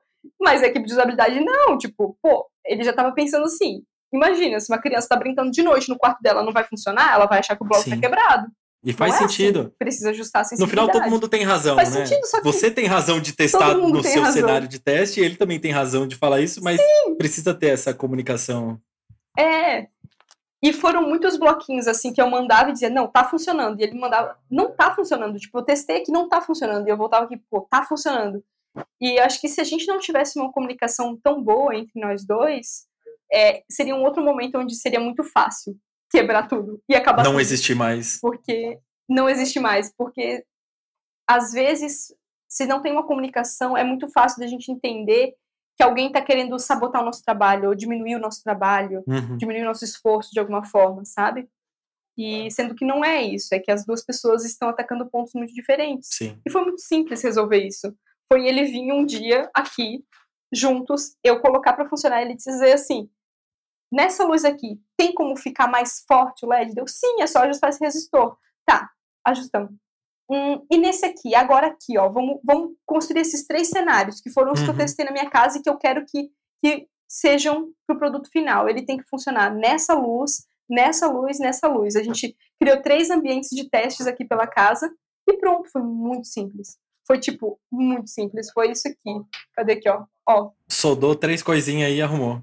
Foi isso. Tipo, soldou três coisinhas e arrumou. Era literalmente trocar um componente. No caso, aqui ficou enorme porque eu não tinha o componente específico no tamanho SMD, né? Teve que ser esse grandão aqui. Uhum. Mas foi literalmente trocar um componente. E imagina, se os eletroblocos quebram por causa de um componente, tipo, não tem como se dar É, esse luxo, não, né? com certeza. E é isso, né? Agora vocês não é mais a Júlia e o Eduardo trabalhando, né? É o Electroblox. Uhum.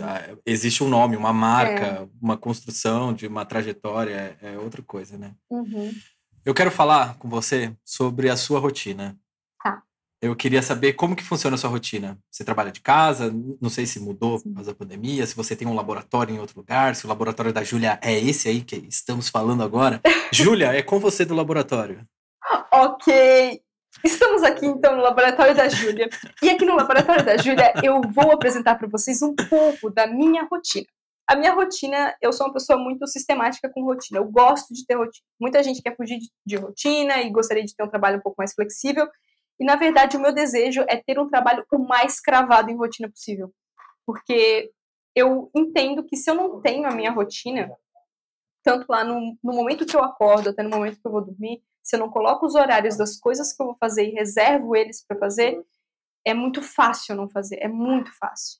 Eu sou uma pessoa que se distrai com pouco, é tipo o barulho da rua, é uhum. um vídeo que parece muito interessante para mim assistir agora, é uma fomezinha que deu aqui e eu preciso ir comer porque por nada, sabe? Uhum. Ou uma ideia que eu tô tendo e daí agora eu quero desenvolver essa ideia.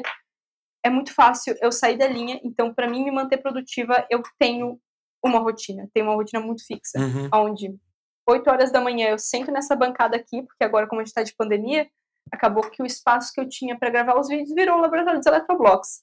Mas é, não é um grande problema, eu acho que isso iria acontecer naturalmente, mas acabou acontecendo mais rápido com a pandemia. Antes disso, a gente utilizava o laboratório de pesquisa da universidade. Uhum.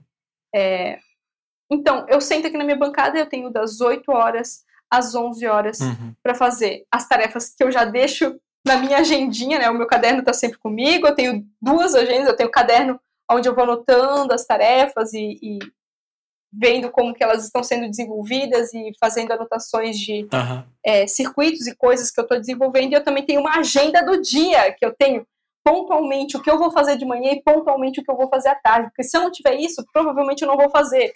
Então, Legal. eu sei como eu funciono e eu sei que eu preciso disso. Então, das 8 horas às 11 horas eu tô aqui, levanto às 11, faço meu almoço, almoço, dou aquela descansadinha, uma e meia às cinco e meia ou das duas às seis.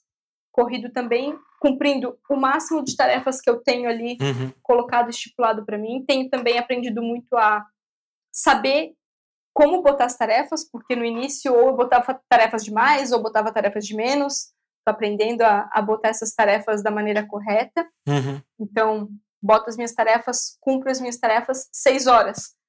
Cafezinho, descansadinha, 8 horas, live até as 11. E é isso aí. Loucura. Fazer live todo dia é loucura, sério, eu não consigo imaginar essa situação na minha vida. Mas eu acho muito maneiro. Eu assisti várias lives suas seguidas e eu acho muito legal. Eu recomendo, porque na verdade as lives elas entraram na minha rotina faz é, um, um mês e uma semana agora, né? Uhum. E na verdade elas foram para suprir uma necessidade uhum. é, pessoal minha porque com a pandemia, assim, ficando mais em casa, eu comecei a não ter um contato com as pessoas que eu tinha antes, quando eu ia para o laboratório de pesquisa. Entendi. Então, antes, todos os dias era normal eu trocar ideias sobre diferentes assuntos, sobre ver o que as outras pessoas estavam fazendo por lá. A gente conversava sobre muita coisa e era muito legal ver os projetos que as pessoas estavam desenvolvendo. Isso me fazia muito bem. Uhum. Em casa, eu comecei a me sentir muito Sim solitária, assim, solitária demais. Então, ah. eu tava trabalhando. É, então, às vezes, por exemplo, um probleminha ali que eu tava, às vezes, me sentindo um pouco ruim por alguma coisa que eu não, não tinha conseguido fazer, um erro que tinha dado no meu circuito, já baixava, assim, a minha autoestima num nível avassalador, eu não tinha ninguém para conversar sobre isso, né? Sim. Então, era muito, muito difícil lidar com isso tudo sozinha. Então, é, eu comecei a ter alguns problemas de não conseguir mais é, me concentrar tão bem no trabalho, porque eu não tinha como ter essa experiência de, de conversar com as outras pessoas, então meu trabalho foi comprometido. Depois eu comecei a desgostar de muita coisa que eu gostava de fazer, então eu não estava conseguindo mais encontrar nenhum jogo, porque eu sempre gostei muito de jogar, nenhum jogo que me satisfazesse, é, nenhuma rede social que fosse super engraçada para passar meu tempo, nenhum vídeo no YouTube mais era bom e nem o que eu fazia mais era bom. Então, é, eu precisava urgentemente fazer alguma coisa que tirasse minha atenção, que fizesse com que eu voltasse a construir as coisas que eu gosto, que uhum. motivasse a fazer isso. E daí, que legal. eu fiz uma live, pensei, vamos testar. Eu não tava com a pretensão de fazer todos os dias. Tipo, eu pensei, vamos, vamos testar. No outro dia eu fiz também, porque tava legal no, no dia anterior. Aham. No terceiro dia eu, eu fui de novo, porque foi massa. Aham. Tipo, eu encontrei um monte de gente legal, a gente conversou sobre umas coisas, deu tudo errado, eu nem consegui configurar a live direito. E daí eu fiz o quarto dia, e daí depois pensei, tá, então vou fazer cinco. E daí deu final de semana. Então vou fazer também, porque eu não tenho nada pra fazer no final de semana. Então Aham. Que legal. aconteceu, e de repente agora eu tenho todos os dias. E agora eu faço todos os dias. Não foi uma coisa planejada, Não, né? eu não- foi não um- planejei. Uma estratégia. Eu não planejei o meu lançamento na Twitch e fiz. Não foi nada planejado. Foi tipo assim. que legal. eu quero fazer alguma coisa, eu não aguento mais não fazer nada, não conversar com as pessoas sobre as coisas, eu não aguento mais procrastinar os meus projetos pessoais. Então, eu tinha projetos pessoais que eu queria fazer e não fazia porque, tipo, eu olhava depois das seis para minha bancada, tava cheio de coisas eletroblocos, eu só pensava, meu, eu vou tirar tudo isso e depois eu vou fazer as minhas coisas até as 11 e depois eu vou guardar as minhas coisas e depois puxar as coisas eletroblocos de novo, tipo, meu, que preguiça, vou fazer isso pra quê, sabe? E ver as pessoas que estão ali na live conversando comigo, trocando experiência, me incentivando, e querendo ou não, a gente cria um compromisso. Sim. Assim, eu criei um compromisso de fazer aquele projeto. Quando eu falo assim, poxa, vamos fazer tal coisa juntos, a gente vai fazer, porque eu sou uma pessoa que quando eu coloco um compromisso, eu, eu tento cumprir. Aham. Então, criar esse compromisso me fez muito bem. Que legal. Porque assim, pô, vamos fazer essa coisa idiota juntos? Esse Idiota. projeto maluco juntos? Vamos! E todo mundo, vamos! A galera, tu não tem como desanimar, porque tá todo mundo tão pilhado nisso, e todo mundo esperando que às 8 horas, no dia seguinte, tu vai aparecer pra gente continuar a se divertir juntos. Aham. E Aham. queria uma coisa que, tipo, eu não tenho nem como explicar, não tem como eu deixar de fazer, não tem como amanhã eu decidir não aparecer. A gente criou um compromisso. Não, e se, e se você não quiser aparecer, você provavelmente vai ter que se explicar o que, que É. aconteceu, por que não vai E acho que acontecer. também tem isso, assim. Mas eu acho que muito menos do que com o YouTube. Com o YouTube eu sinto muito isso. Quando eu não posto um vídeo, existe uma parcela de culpa muito grande disso acontecendo em mim. Assim, tipo, poxa, não postei um vídeo, eu fracassei com o meu trabalho, fracassei com o meu compromisso. Só que ali é como se, tipo assim, existe uma força não tão. Existe uma força da, do compromisso, é claro, mas ela é um pouco flexível porque eu sinto que eu tô saindo com os meus amigos.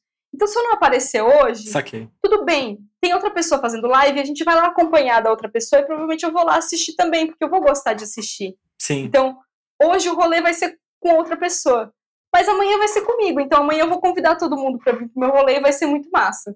Que legal. Então, esse sentimento, assim, me libertou muito dessa coisa de compromisso que eu tenho com o YouTube, que é os vídeos ali já me fizeram muito mal quando eu botei metas que eu não consegui cumprir, que no início do ano eu tava, tipo assim, Eletroblox full 100% vídeo três vezes na semana, galera! Ô, louco. Então, tipo, tava fazendo umas metas que eu não tava conseguindo organizar de maneira saudável.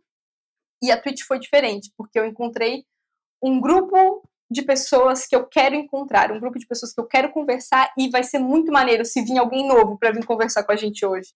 Que louco. E eu acho que até o formato de conteúdo é meio diferente, né? No YouTube você é muito ativo, né? Você precisa criar roteiro, Uhum. pro- é, tipo, gravar, editar, criar thumb, texto e tudo. E numa live, eu não vou nem falar de Twitch, mas numa live, tipo, live mesmo no YouTube, Uhum. é uma coisa meio de troca mesmo, né? Tipo, a gente tá se encontrando, vê as pessoas no chat, respondendo Sim. e Uhum. é, correspondendo com tudo que a gente tá fazendo. No YouTube a gente é ativo, ativo, ativo, e no final, depois foi pro ar, não tem o que a gente fazer, né? É, Acabou ali. acabou. A gente pode responder comentário e tudo, mas é repetir de novo, produzir outro vídeo, colocar outro vídeo, né? A live é, Uhum. é instantânea nessa troca, eu acho muito Sim. legal isso. É muito bom. E teve muita gente que eu descobri que acompanhava os meus vídeos, mas não comentava. Não necessariamente a pessoa que é muito ativa no teu canal, ela vai ser ativa nos comentários. Eu percebo muito pelo meu comportamento também. Eu sou ativa em vários canais que eu assisto todos os vídeos. Eu boto assim, tipo, meu, notificação, tal dia, tal hora, vai sair, eu vou assistir, porque, meu Deus, eu sou muito fã, assim, desse canal, desse conteúdo. Uhum. Mas, sei lá, se eu comentei duas vezes na minha vida, em todos os anos que eu acompanho, foi muito, Sim. né? Então, no primeiro momento, assim, quando eu abri a primeira live, eu comecei a ver, tipo, uma galera que conhecia o que eu fazia. E que me conhecia como Júlia, que fazia uns negócios lá maneiro no YouTube, e que acompanhava os vídeos e que sabia da minha história, e não era um vídeo perdido ou outro. É uma galera que tava ali, que tava presente. Assistiu todos os vídeos, ou quase todos. assistiu, é. E que queria estar ali, que queria compartilhar e queria conversar comigo. E eu poder conversar com essa pessoa, nossa, tipo, outra experiência, outra experiência. Eu, eu me senti de verdade. Desde a primeira live eu me senti muito querida. Que louco. Quando no YouTube, às vezes, eu me sinto, tipo, quebrada, porque os comentários, às vezes, no YouTube não são muito fáceis de lidar. Sim. Por mais que tenham comentários muito legais, são sempre a maioria, só que às vezes as críticas tu não tem nem como explicar pra pessoa que ela só não entendeu o rolê. Tipo, Sim.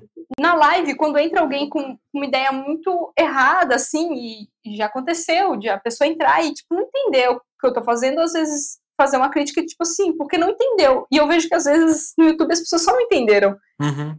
E eu não consegui falar pra ela assim, amigo, eu acho que tu só não entendeu, porque, tipo, olha só, na real, a gente não tem compromisso em fazer as coisas corretas. E daí que eu sou engenheira, tipo, dan, eu tô aprendendo, olha só. Não sei fazer isso, e daí? É, E só isso, e a pessoa, sim. tipo, poder trocar ali contigo na hora e dizer assim, ah, mas eu esperava mais de um engenheiro, por exemplo. Daí eu dizer, ah, pois é, mas, tipo, talvez eu não possa corresponder, mas é isso. E a pessoa diz assim, é, talvez eu também tenha que aprender, ou qualquer coisa desse tipo. Aham, legal. E, e pronto, legal. sabe? A gente poder trocar de uma forma onde não vai ser só um comentário do tipo assim, muito infantil, muita brincadeira, pouco trabalho. Ô, louco. E eu recebi uns comentários assim nos vídeos, eu pensava, cara, mas real, eu só tava brincando, entendeu? E daí que eu só tava brincando, só queria me divertir, pô. Era real mesmo, Era era. pouco trabalho e muita brincadeira, só que no meu trabalho, aqui na minha brincadeira, eu também aprendi um monte de coisa e eu fiz Uhum. umas coisas acontecerem muito massa, sabe? Sim. Porque daí se a pessoa vem na live e fala muita brincadeira, pouco trabalho, eu vou dizer, é. Na real, é, mas só que, tipo, não tinha o propósito de ser um trabalho, sabe? Tipo, É isso mesmo. poxa. Sim. A coisa. é- E eu entendo essa sua culpa de. Você frustrou uma pessoa, porque eu acho que a gente Uhum. quando produz esse conteúdo postado, né, de vídeo pronto, a gente passa horas criando roteiro, horas planejando, horas gravando, horas. Sim. Então você já se dedicou muito antes do vídeo mesmo ser publicado e chega uma crítica desse jeito, é muito dura, né? Às vezes pode ter 10 elogios, 10 pessoas falando, ó, é muito legal, mas um comentário machuca muito e eu já passei por vários momentos disso. Eu tenho um momento que virou piada entre meus amigos, tipo, é aquela coisa, né? Uma história trágica com o tempo vira piada. E hoje Ah, é sim. piada. Nada que três meses não cure. Eu e o Eduardo, a gente tem essa. Nada que três meses não cure. E no meu primeiro ano, eu comecei a fazer vídeos aqui no YouTube em 2016. Meu primeiro ano, o meu primeiro hit do YouTube, o vídeo que viralizou e tudo, uma pessoa entrou. E assim, o vídeo real viralizou. Hoje ele tem quase 4 milhões de vídeos. Meu, isso é muito É. surreal. Não, e é tipo, muitos comentários, tipo, milhares de comentários. Uhum. Só que teve um cara que entrou e escreveu gordo, porém imbecil. Só isso. Não, me explica, o que quer dizer? Primeiro, o que quer dizer gordo, porém imbecil? Meu. Mas isso me machucou. Tu já começa não entendendo, né? Tipo, É, pô, eu não entendi, mas cara, tá doendo pra caramba. Mas, cara, nem faz sentido, mas, cara, meu Deus, tá ele doendo. falou que eu sou gordo e imbecil? Ou, eu- apesar de gordo, eu também sou imbecil? O que, que ele quer dizer? Mas isso me chateou muito. Ele elogiou o gordo e achou bom, mas só que, porém, imbecil. É um imbecil? Tipo, como assim? Mas isso virou uma piada. Tanto que meus amigos falam, cara, você tem que fazer uma camiseta, gordo, porém imbecil. Com certeza. E hoje, é- hoje eu dou risada, mas durante muito tempo isso me incomodou.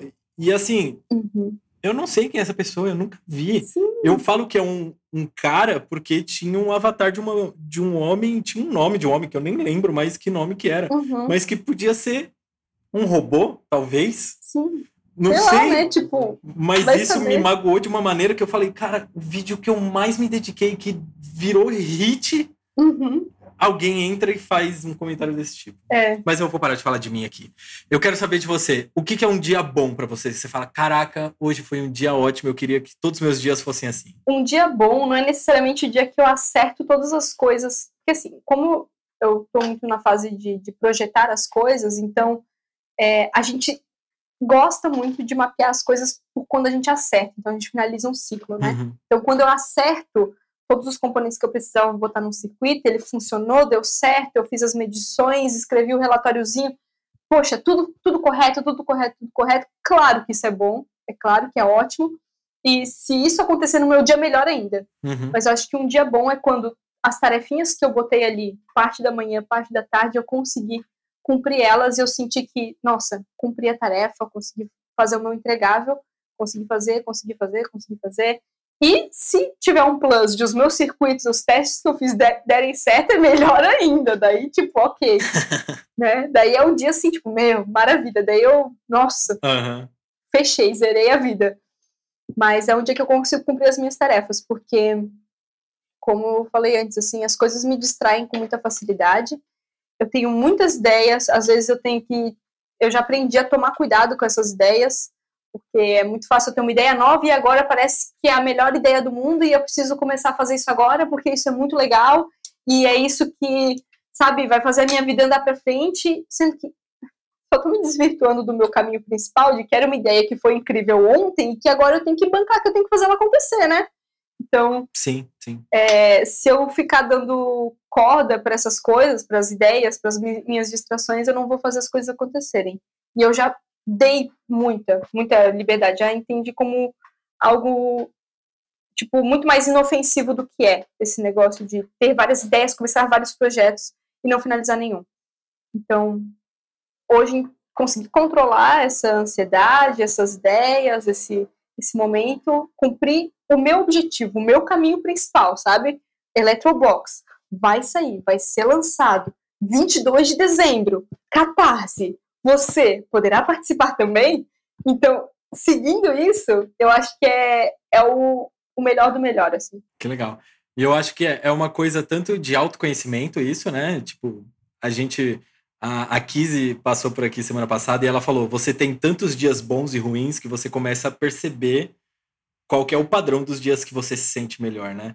E eu acho que é uma maturidade nossa. E eu acho que você tá numa outra situação também, que é o Electroblox depende de você tem uma parcela de também de, vamos dizer, exigência e de dependência do Eduardo, mas não, não tem ninguém falando, ó, oh, se você não fizer isso, hoje é isso daqui que você tem que fazer, né? Não tem um chefe, não tem um, uma equipe de planejamento, uma equipe de produto ou qualquer outra pessoa que esteja te liderando. Você é líder, né? É, isso é muito difícil, é muito difícil. Eu acho que se eu voltasse no tempo, talvez eu não começaria por esse caminho.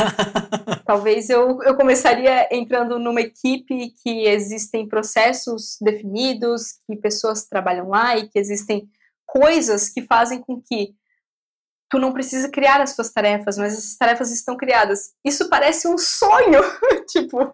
Sim. Mas ao mesmo tempo parece muito uma prisão. Então, Sim. eu acho que se eu começasse hoje, talvez, eu digo talvez porque talvez eu ia dizer assim, ah, quer saber? Que se dane, eu quero ser livre, eu quero fazer minhas coisas, eu quero me ferrar muito para poder fazer as coisas que eu quero. Uhum. Né? Porque eu também tenho uma parada dessa, mas talvez eu começaria nesse negócio de desenvolvimento de hardware um pouco mais guiada para depois né, soltar as minhas asinhas aí e poder fazer livremente. Mas existe uma exigência muito grande e até foi uma das coisas que eu e Eduardo a gente conversa muito, porque é muito fácil a gente, por estar no controle das coisas, poder é, aumentar mais um mês. Né? Por exemplo, ah, eu tenho que fazer esses testes. Sim. Tá, quanto tempo vão durar esses testes? Ah, são testes, né? Tipo, quando funcionar, vai ter funcionado, mas se não funcionar, é porque não funcionou. tipo, uh -huh, então uh -huh, eu tenho uh -huh. que testar mais.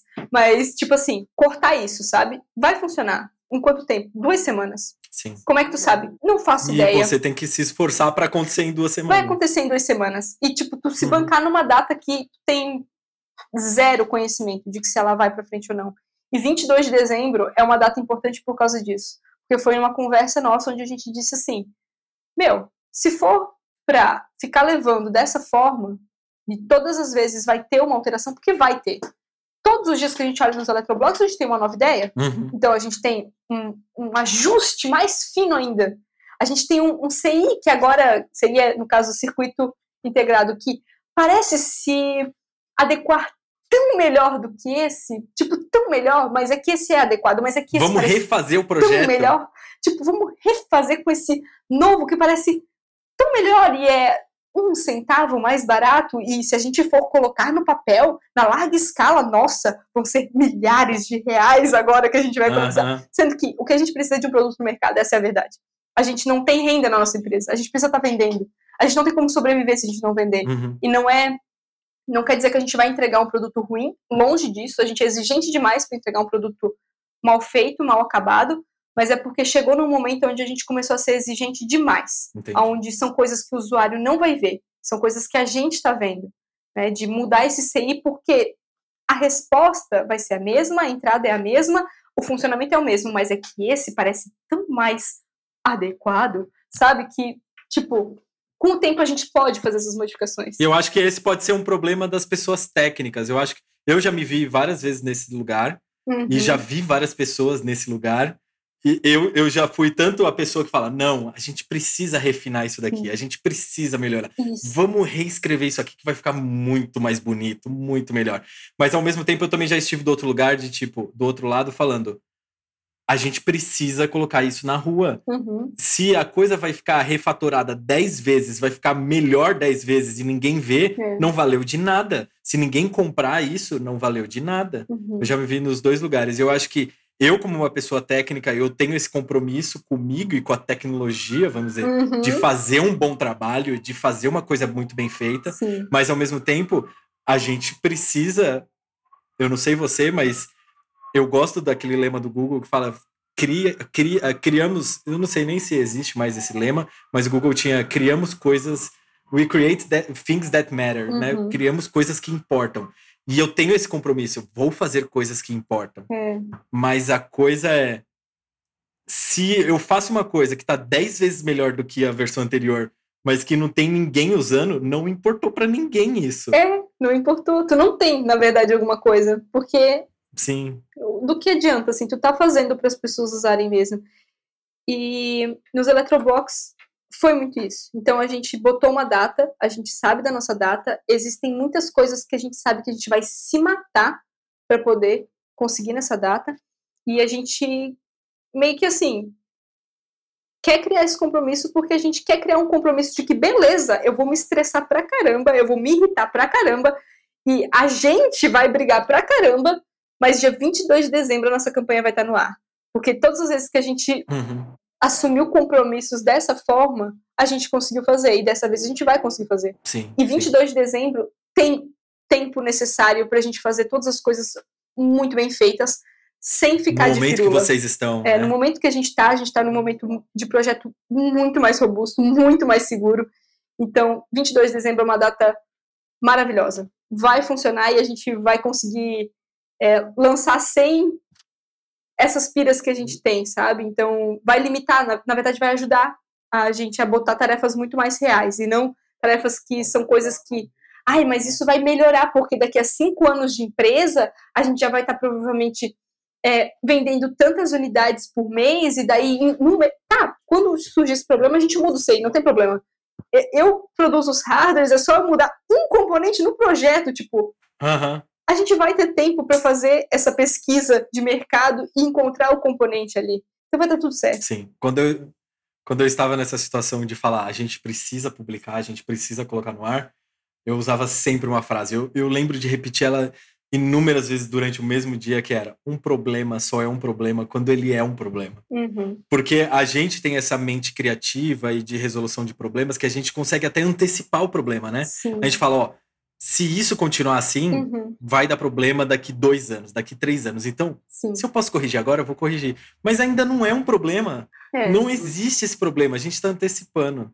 Sim. Mas, cara, nossa, eu me identifico muito com você. Apesar da gente ter trajetórias distintas e atividades distintas no nosso dia a dia, eu me identifico em vários pontos uhum. com você, uhum. vários mesmo.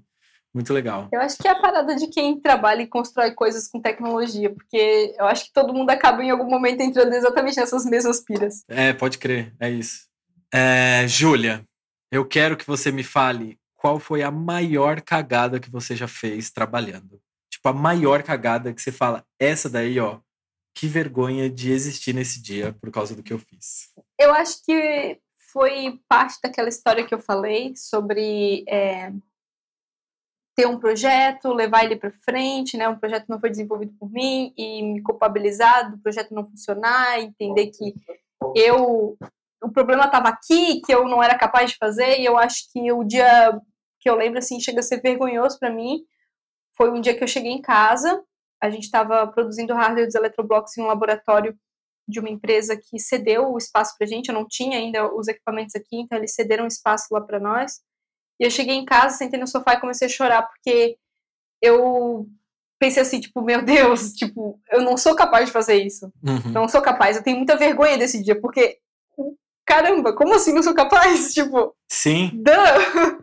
Sabe? Uhum. É, foi um momento de muita vergonha mesmo.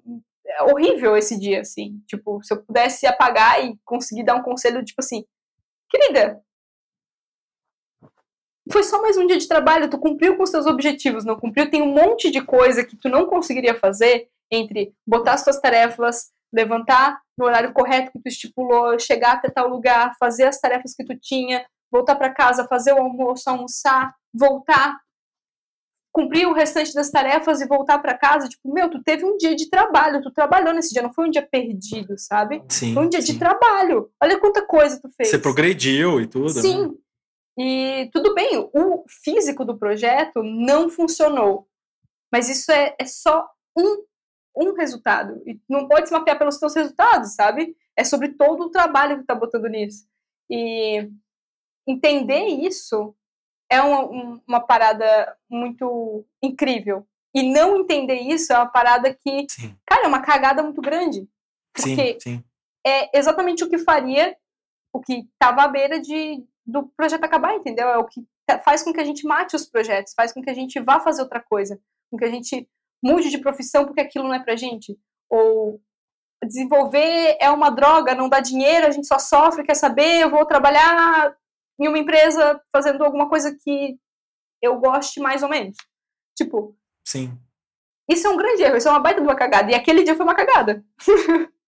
E dias, e dias assim são muito mais comuns do que a gente gostaria, né? Muito Porque mais. a gente trabalha resolvendo problemas, então todo dia a gente vai ter um problema. Sim. E às vezes vai ser um problema tão difícil que a gente vai querer desistir realmente. Uhum. Mas eu acho que também com o tempo é, a gente vai criando aquela coisinha da resiliência. Então a gente não se assusta mais com os problemas. Eu, por isso que eu digo assim, acho que tomara que alguma coisa me assuste tanto quanto esse dia. Sim. Porque provavelmente eu vou estar num momento assim, tipo, caramba, nossa, agora evoluiu a Júlia. Tipo, ela tá lidando com essas paradas aqui, sabe? Tipo, Aham. pra me assustar de novo igual esse dia, pra me sentir tão um bichinho da caverna, tipo, ai, eu não consigo, meu Deus, sabe? Eu lembro do João chegando em casa e ele assim, o que Sim. que tá acontecendo? Ai, meu merda, blá, blá, blá, blá, sabe? Eu não conseguia falar.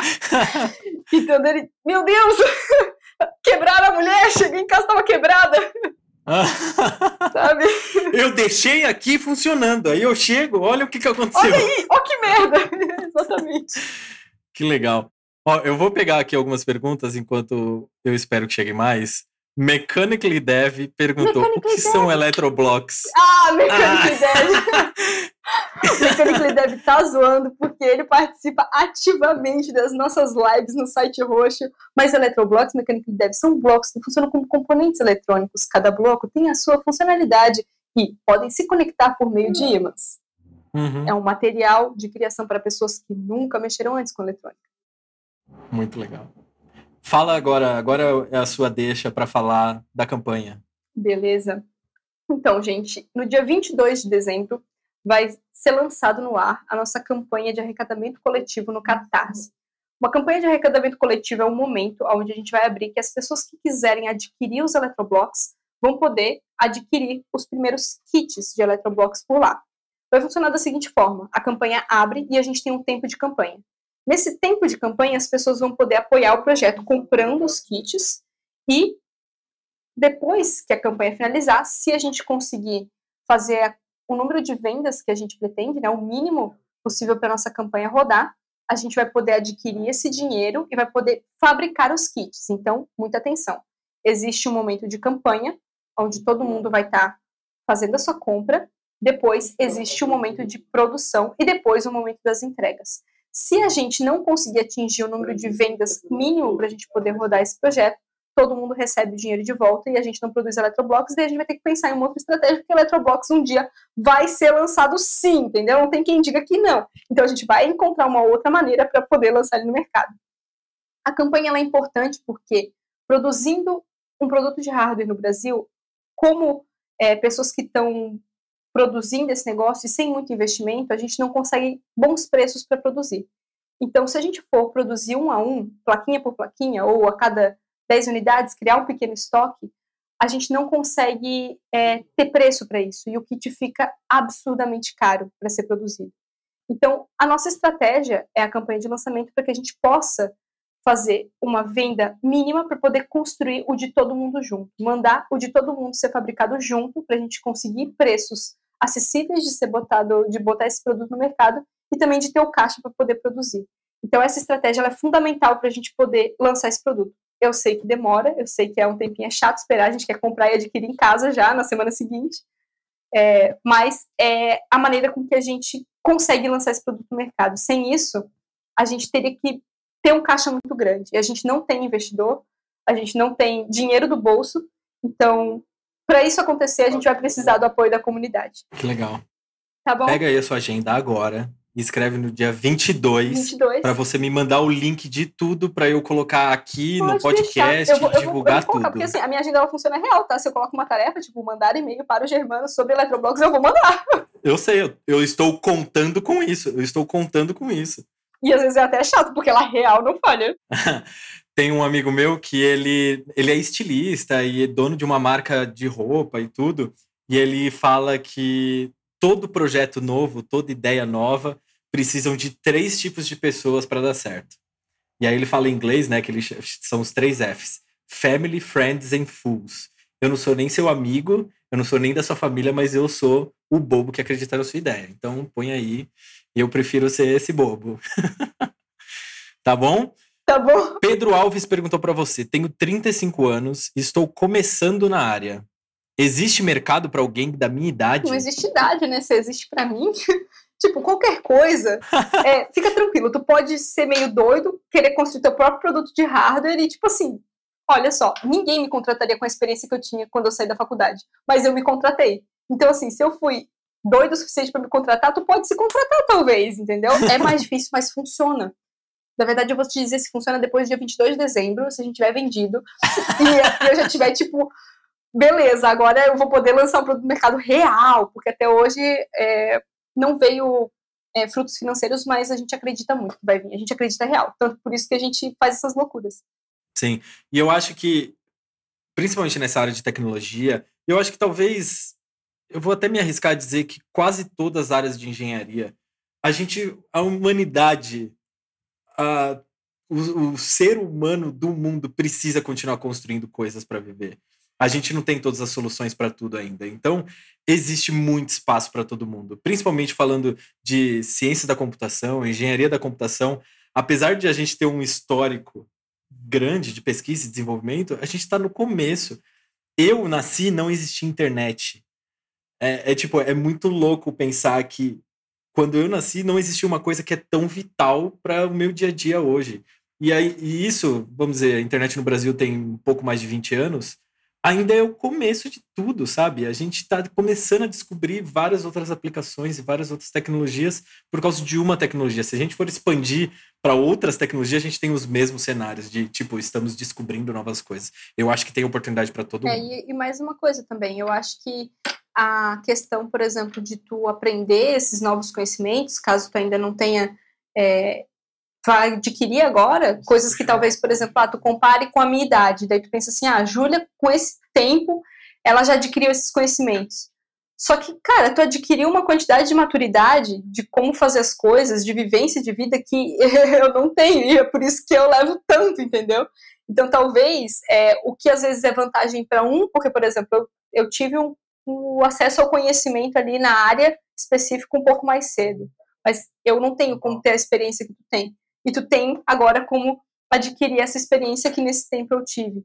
Então, e eu tenho como adquirir a tua experiência de vida e, e, e de coisas de maturidade que com certeza não tenho, que com certeza muita coisa ainda da maneira com que eu trabalho, da maneira com que eu faço as minhas coisas vão mudar e eu espero que mudem, por favor, às vezes as coisas aqui não são fáceis por causa desse, dessa imaturidade dessa coisa, sabe?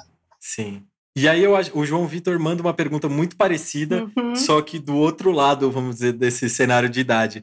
Ele fala: compensa começar uma faculdade de engenharia de computação aos 22 anos? Acho que sim, ué. Porque não? Assim, compensa, tu vai ter que avaliar, entendeu? Ó, tu quer fazer isso? Tu quer se desenvolver na área de tecnologia? Tu tem vontade de fazer engenharia de computação? É isso que te traz desejo de fazer? Então, compensa. Agora, se compensa pra mim ou não, pra mim eu acho que compensa porque eu fiz foi o que eu escolhi. Então, eu vou dizer que sim. Eu sou tendenciosa a dizer que sim. Mas tu tem que avaliar aí pra ti se, se é uma coisa que tu deseja tá como, como objetivo da tua vida. Então, compensa, ué. Por que não? Sim. É, e eu acho que é isso, né? Eu sempre falo. é, muitas pessoas me perguntam várias perguntas, tipo, vale a pena isso? Uhum. Eu escolho isso ou aquilo? Eu falo, depende de tanta coisa. É, depende não sou eu que vou gente, escolher, não sou eu que vou gastar meu tempo, meu dinheiro. Então, É, é, é muito difícil a gente dar uma resposta. Não, mas o, e é isso, né? As pessoas perguntam: ah, vale a pena eu comprar computador X ou Y para aprender a programar? Eu falo, para aprender qualquer um. meu Você Deus, tá no pra começo. aprender, meu querido, eu aprendi aqui, ó, ó, bloquinho, papel, caneta, algoritmos, É. foi aqui, né? Então, assim, É, eu sempre tento munir as pessoas de o máximo de informações possível uhum, para que elas possam tomar decisões por elas mesmas, né? Então, eu tomei decisões por causa da minha história, por causa das minhas oportunidades, por causa dos meus privilégios ou das minhas dificuldades e tudo. uhum, É muito difícil eu vir aqui e falar, ó, eu fiz isso e foi muito bom. sim, Foi muito bom para mim no cenário que eu tava, talvez para pessoa que tá ouvindo e escutando a gente agora não seja. Mas uma coisa eu tenho para dizer, é, não importa, assim, as tuas dificuldades, o que tu deseja fazer, se tu quer aprender eletrônica ou ter um contato mais tranquilo com essa ciência, Eletroblocks com certeza é para você. Não tenho dúvidas que é a opção. Tchim, tchim! Não tenho dúvidas que é a opção correta para você adquirir, entendeu? Será que eu deveria? Deveria. Com certeza deveria, não tem como não ser. Muitas pessoas comentando aqui do seu momento merchan, muitas pessoas falando No momento merchan, isso aí, vai lá, galera. Olha, eletroblocos. Ah, e o João Vitor começou. tem- teve muita gente que ajudou o João Vitor aí nessa conversa aí sobre 22 anos de começar uma, uma Uhum. faculdade mechanically, mechanically dev entrou na discussão. Júlia, você já pensou em fazer essa campanha também em escolas de programação? Porque eu acho que elas gostam de fazer. Elas gostam de fazer compras de produtos assim que auxiliam no Sim, ensino. a gente está entrando em contato com algumas escolas, empresas que gostariam de se tornar parceiros. Na verdade, a gente está começando pelas que a gente conhece, as da região, e até por meio da, agora da- da- do conteúdo que a gente está publicando nas redes sociais, até algumas pessoas de escolas e professores têm, têm encontrado a gente, têm chegado.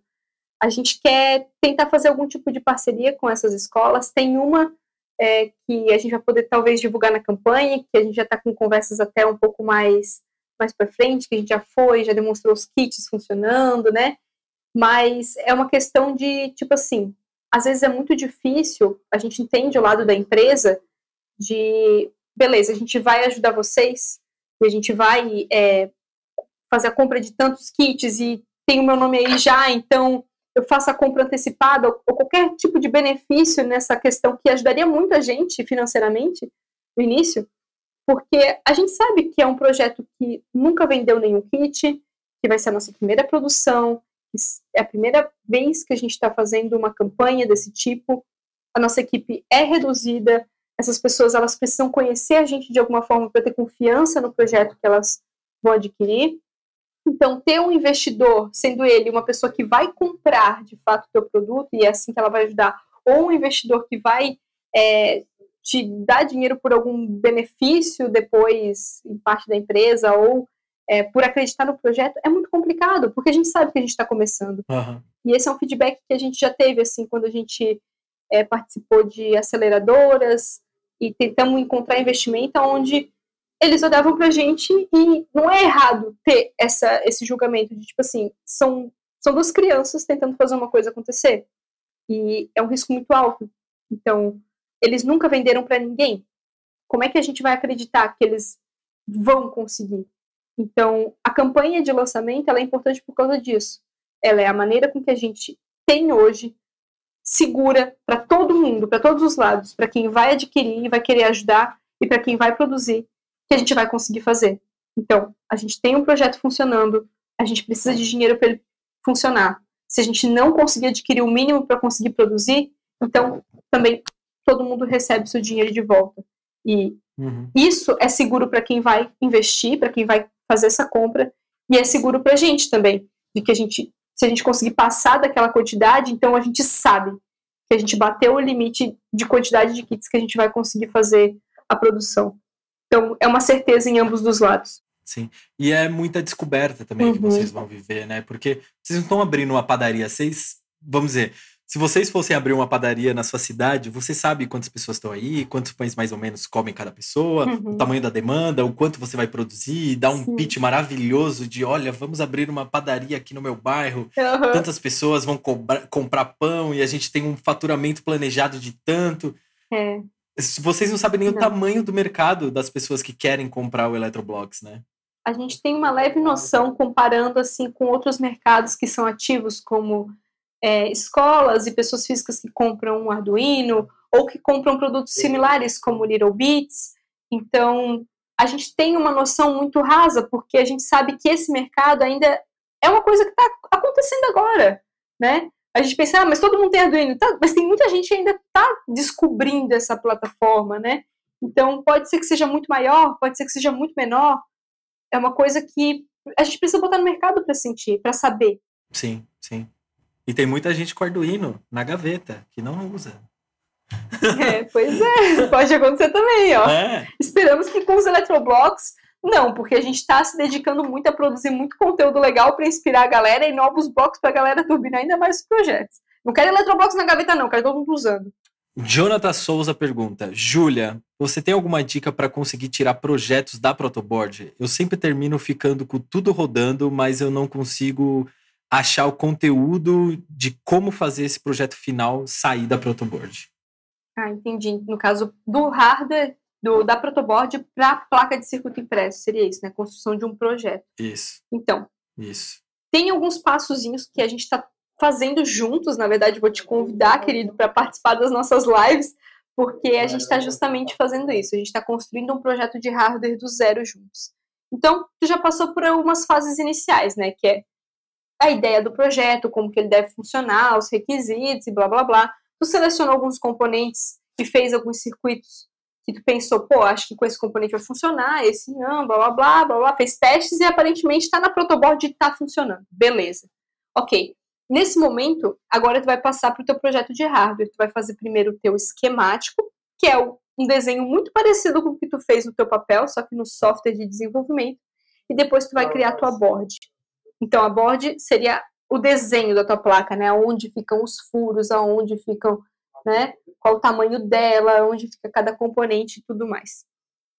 E daí, o que vai acontecer? Existe um momento muito importante que eu acho que é o momento que se diferencia ali, além do fazer a board, né, a, a tua plaquinha, desenhar e botar os componentes nos locais corretos, que é mapear qual o componente tu vai utilizar na tua placa. O que tu utiliza na protoboard, às vezes, é um PTH, que é aquele que a gente consegue fincar ali Espetar. na protoboard. Mas se tu deseja fazer uma placa em SMD, tu vai ter que encontrar os similares ou a mesmo, o mesmo componente na versão SMD. E é uma pesquisa de seleção de componentes que tem que fazer com muita calma, não é de um dia para o outro. Tu vai, entendeu? Tu vai na vibe. Tenha certeza, entendeu? Faz a tua lista com muita certeza, componente por componente, dedique-se, porque isso vale a pena. Porque depois que tu tem os componentes definidos, tu vai ter que comprar eles para montar a tua placa, né? Então, pega essa dica de quem errou. Pega essa dica de quem errou, tá? Quem já esteve nesse lugar. De presente aqui, por favor. Faz a pesquisa bonita dos componentes, porque o negócio trava.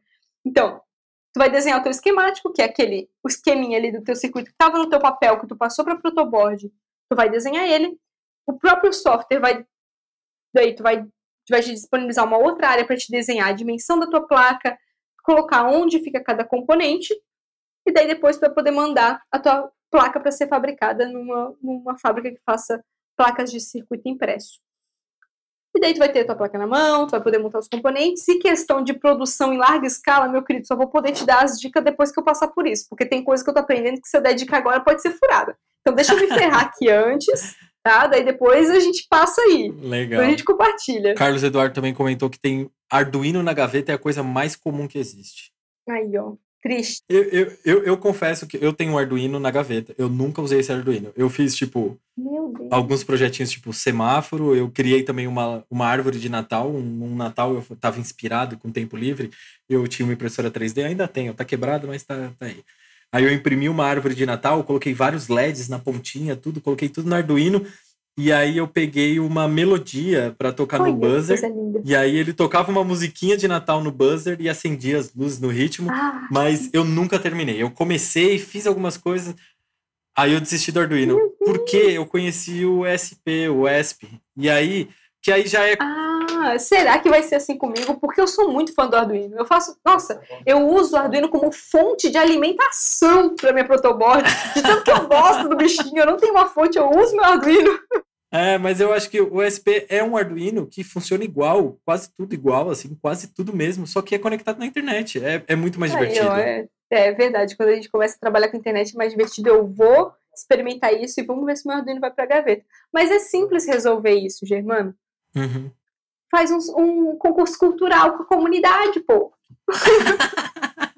É, aí o Cadu respondeu aqui na lata: impressora 3D quebrada também é um clássico. Aí, ó. O Cadu mandou uma foto do laboratório dele e ele tem três impressoras. As eu não três sei se uma delas funcionam. Aí, ó. Não, tô zoando. Júlia, é isso. Muito obrigado. A gente extrapolou. O meu plano era ter uma conversa de uma hora. A gente tá batendo duas horas de live. Eu acho que até mais. Deixa eu ver aqui. Ah. Duas horas e dez de live. Isso aí deve ser o meu ritmo, porque eu começo às 8 e eu termino só às 11. Tipo assim, eu combino terminar às 11, sempre termino às 11 e meia.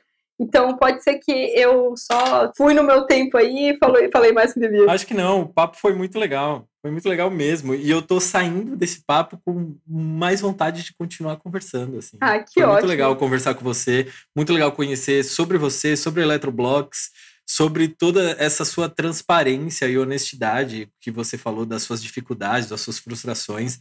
É muito difícil, e eu falo difícil real, assim.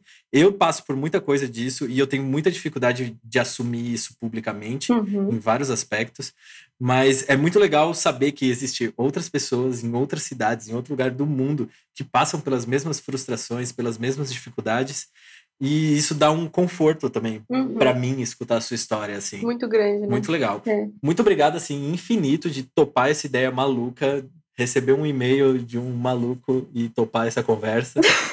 e conta Ah, comigo mas pra esse e-mail de maluco é o que mais a gente recebe, né? Quando a gente deixa o e-mail disponível ali. e-mail de maluco é o que mais vem, pelo amor de Deus, gente. Sim, pelo menos eu fui um maluco simpático. Foi, né? Nossa. Comparado aos e-mails malucos que eu recebo, esse foi maravilhoso. Convite incrível. Muito legal. É, E eu quero que você fale, você falou assim, ó, gastou o verbo sobre Eletroblocks, mas eu quero que você fale do- dos seus canais, onde as pessoas podem te encontrar, o que, que você faz, as suas agendas e tudo. Sim, tá. Nesse momento, o mais importante é as pessoas seguirem a gente no Instagram, arroba Eletroblocks no Instagram, com CK no final, né? Então, Eletroblocks de eletro, de eletrônica, blocks de blocos, sabe? Blocos em inglês. Então, é o mais importante nesse momento pra gente, porque a gente está quase chegando na nossa campanha, então a gente precisa criar uma comunidade que conheça o- os Eletroblocks e lá vocês podem entrar em contato com a gente. É a gente que administra o Instagram. Vocês vão ver fotos maravilhosas que parece que é uma equipe incrível e enorme que cuida do Instagram, mas é eu e o Eduardo. E no caso São Instagram, duas equipes. ainda é, são duas equipes, duas pessoas. E no caso do Instagram, até mais o Eduardo, que está sempre ativo, mas juntos nós respondemos todos os, com- os comentários e as perguntas e qualquer coisa que tiver de dúvida, quiser interagir com a gente, tá lá. E daí sobre o YouTube, vídeo uma vez por semana, toda quinta-feira, e live lá no site roxo, todos os dias às 8 horas da noite, salvo algum dia assim que eu fique doente, ou a gente sempre combina um dia na semana que não vai ter live, que eu faço a edição do vídeo que vai pro YouTube, né? Então a gente combina ali antecipadamente, é o dia que não vai ter, mas pode colocar na tua agenda que todo dia às 8 a gente está interagindo. Muito obrigado, Júlia, de novo. Conte comigo para o Eletroblogs, conte comigo também para as suas ideias malucas. Se você tiver alguma, conte comigo. eu vou contar, hein? Porque quando a galera fala que pode contar, eu real vou atrás. Pode mesmo, pode mesmo. E então, tá. espero que a gente continue aí se encontrando pelos corredores da internet. Foi Ai, muito legal encontrar você e conhecer seu conteúdo, seu trabalho e tudo mais. Ai, eu digo mesmo, assim, eu agradeço muito, muito mesmo por esse convite. Foi um papo maravilhoso. É, já tinha sido é, uma interação muito legal quando tu apareceu lá pela live e também contribuiu com a comunidade. Então, muito massa a gente poder é, se encontrar nesse espaço da internet, como tu falou, gostei dessa analogia. Os corredores da internet. Isso, nos corredores da internet, a gente poder ter se encontrado. Eu conheci o teu conteúdo também, que é maravilhoso. Eu vou precisar de muita ajuda com o ESP agora, neste momento, então quando a pessoa abre a oportunidade de eu perguntar, tu pode ter certeza que eu vou aparecer. Pode vir. Tá? Porque uma coisa que eu não consigo ficar é sabendo que alguém tem um conhecimento que eu preciso e a pessoa se disponibilizou. Eu não tenho como não ir atrás. Se a pessoa se disponibilizou, eu vou atrás da pessoa. Então, assim, muito obrigada mesmo por estender a mão aí para uma pessoa que está começando no ESP e por me convidar a participar aqui. Obrigada, galera, também que citou o meu nome lá para a gente poder fazer essa comunicação. Isso é muito importante. Muito, muito, muito obrigada. Tem alguém te cobrando aqui resposta no Instagram. Nessa agendinha diária, tem horário de responder o Instagram? Eu acho que você está devendo resposta para alguém. Ah, Ou então, pode ser comigo, o né? O Instagram. Né? ah, sim, porque, ele, porque eu acho que eu falei muito da minha agenda se tem a agendinha pro Instagram. Uhum. E o que acontece no Instagram é o seguinte: o Eduardo ele tá 100% do tempo conectado no Instagram e eu recebo notificações dos Eletroblocks aqui também. Sempre que aparece uma pergunta que é responsabilidade da equipe de tecnologia responder, como ele tá, tipo, 100%, ele tá focado ali de, de... O Instagram é meio que responsabilidade dentro da equipe dele de estar tá mantendo. A plataforma dele. Isso. Então, sempre que precisa, ele já diz assim, ó, me manda um print, ele diz assim, responde tal pessoa, é contigo essa. E ele já vai respondendo as demais, assim que são questões das outras partes que ele está trabalhando, que no caso existem outras coisas que compõem o eletroblox, que não é só circuitos eletrônicos, que, por exemplo, as bases de plástico, que também é um outro rolê, né, que é o, a gente tem um molde de plástico injetado que é tipo, caramba, é tipo, quem é que tem molde de plástico injetado, sabe? Tipo, é muito, tá doido, a galera tá produzindo produto real, que também é um outro rolê que o Eduardo cuida, então eu sou mais focada na parte de circuito, mas Eletroblox é um produto que tem muita coisa, né? É, então, no caso do Instagram, vai ser respondido com toda certeza. Eu recebo as notificações, eu sou chamada, eu tenho essa tarefa a ser cumprida diariamente sempre que aparece alguma coisa lá de minha responsabilidade para responder. Boa. Eu posso fazer a última pergunta real agora e a gente se despede. Real, porque essa live tá muito Fique à vontade, longa. porque, ó, eu tenho, hein? Tem tempo. Existe uma idade indicativa para o Eletroblox? Sim. A gente entende que a partir dos sete anos de idade a criança tem um, um entendimento melhor de como que ela está trabalhando. Antes disso, a criança ela está numa fase que, da mesma forma como ela desenha, ela brinca com os eletroblocos. É uma fase onde a criança está rabiscando, ela desenha coisas que, tipo assim, faz um rabisco, mãe, é um cachorro. Ah, sim, é um cachorro. Então é uma coisa muito abstrata. Então ela brinca com os blocos da seguinte forma: ela conecta um monte de blocos. Vê umas luzes piscando. E diz assim: ah, isso era para ser um carro, sabe? Isso era para ser um carro. Então ela tá numa fase muito mais exploratória. Entendi. Quando a criança passa por um momento onde ela começa a desenhar com sentido, por exemplo, ela observa um cachorro, eu quero desenhar um cachorro por mais que ela desenhe a orelha mó grandona e o corpo, a cabeça pequenininha, o corpo grandão, porque são fases ali que ela está identificando algumas coisas que chamam mais atenção. Então, a, a, quando a criança faz, por exemplo, a mãe e, e as mãos estão bem grandonas, toda criança desenha, né? As mãos grandes, uhum, é uma fase uhum. do desenho da criança. É a fase onde ela pode brincar com os eletroblocos, que ela está tentando reproduzir alguma coisa. Então, ela está é, pensando sobre o circuito que ela vai construir. Ah, eu quero botar um sensor de luz e uma lógica NOT porque eu quero que apague quando está escuro. Sim. Então, ela começa a adquirir um sentido no circuito que ela está construindo e a gente entende que essa é a idade melhor para a criança aproveitar os conceitos da eletrônica.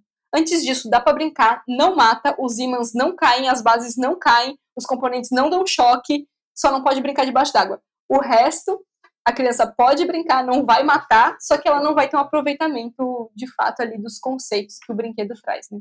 Muito legal. Júlia, de novo, muito obrigado. Espero encontrar você muito mais vezes. Espero um dia, talvez, a gente se encontrar num evento, num encontro. Nossa, tomara, tomara. Seria muito legal. E é isso. É, muito obrigado a todo mundo também que participou aqui dessa conversa da live. Muito obrigado você também que está escutando o podcast em outro espaço e tempo e escutou até o finalzinho essa conversa longa, mas muito legal aqui com, entre eu e a Júlia. E é isso. Se você quiser se despedir também, Júlia. Tchau, tchau, galera. Desculpa aí, porque a pessoa fala e gosta de falar, Que e a isso. pessoa vai continuar falando se der mais uma coisinha para falar. Então, muito obrigada a todo mundo que escutou, muito obrigada a todo mundo que assistiu. É, espero que vocês tenham aproveitado o papo. Se quiserem conversar mais sobre os assuntos que a gente conversou aqui e outros também, entrem em contato aí com a gente em algum lugar, manda uma mensagem aonde for e tenta entrar em contato que para a gente poder fazer essa conexão também com você que está ouvindo. Não é difícil encontrar a gente, né? Não, não é muito difícil, né, gente? Se tu encontrou este conteúdo, tu vai conseguir encontrar a gente para conversar mais Sim, sobre. com certeza. Muito obrigado a todo mundo. A gente vai ficando por aqui. Temos mais um episódio de Stack Talk gravado e foi muito legal conversar com você e ter a companhia de todo mundo aqui. A gente vai ficando por aqui. Até a próxima. Tchau, tchau. Tchau.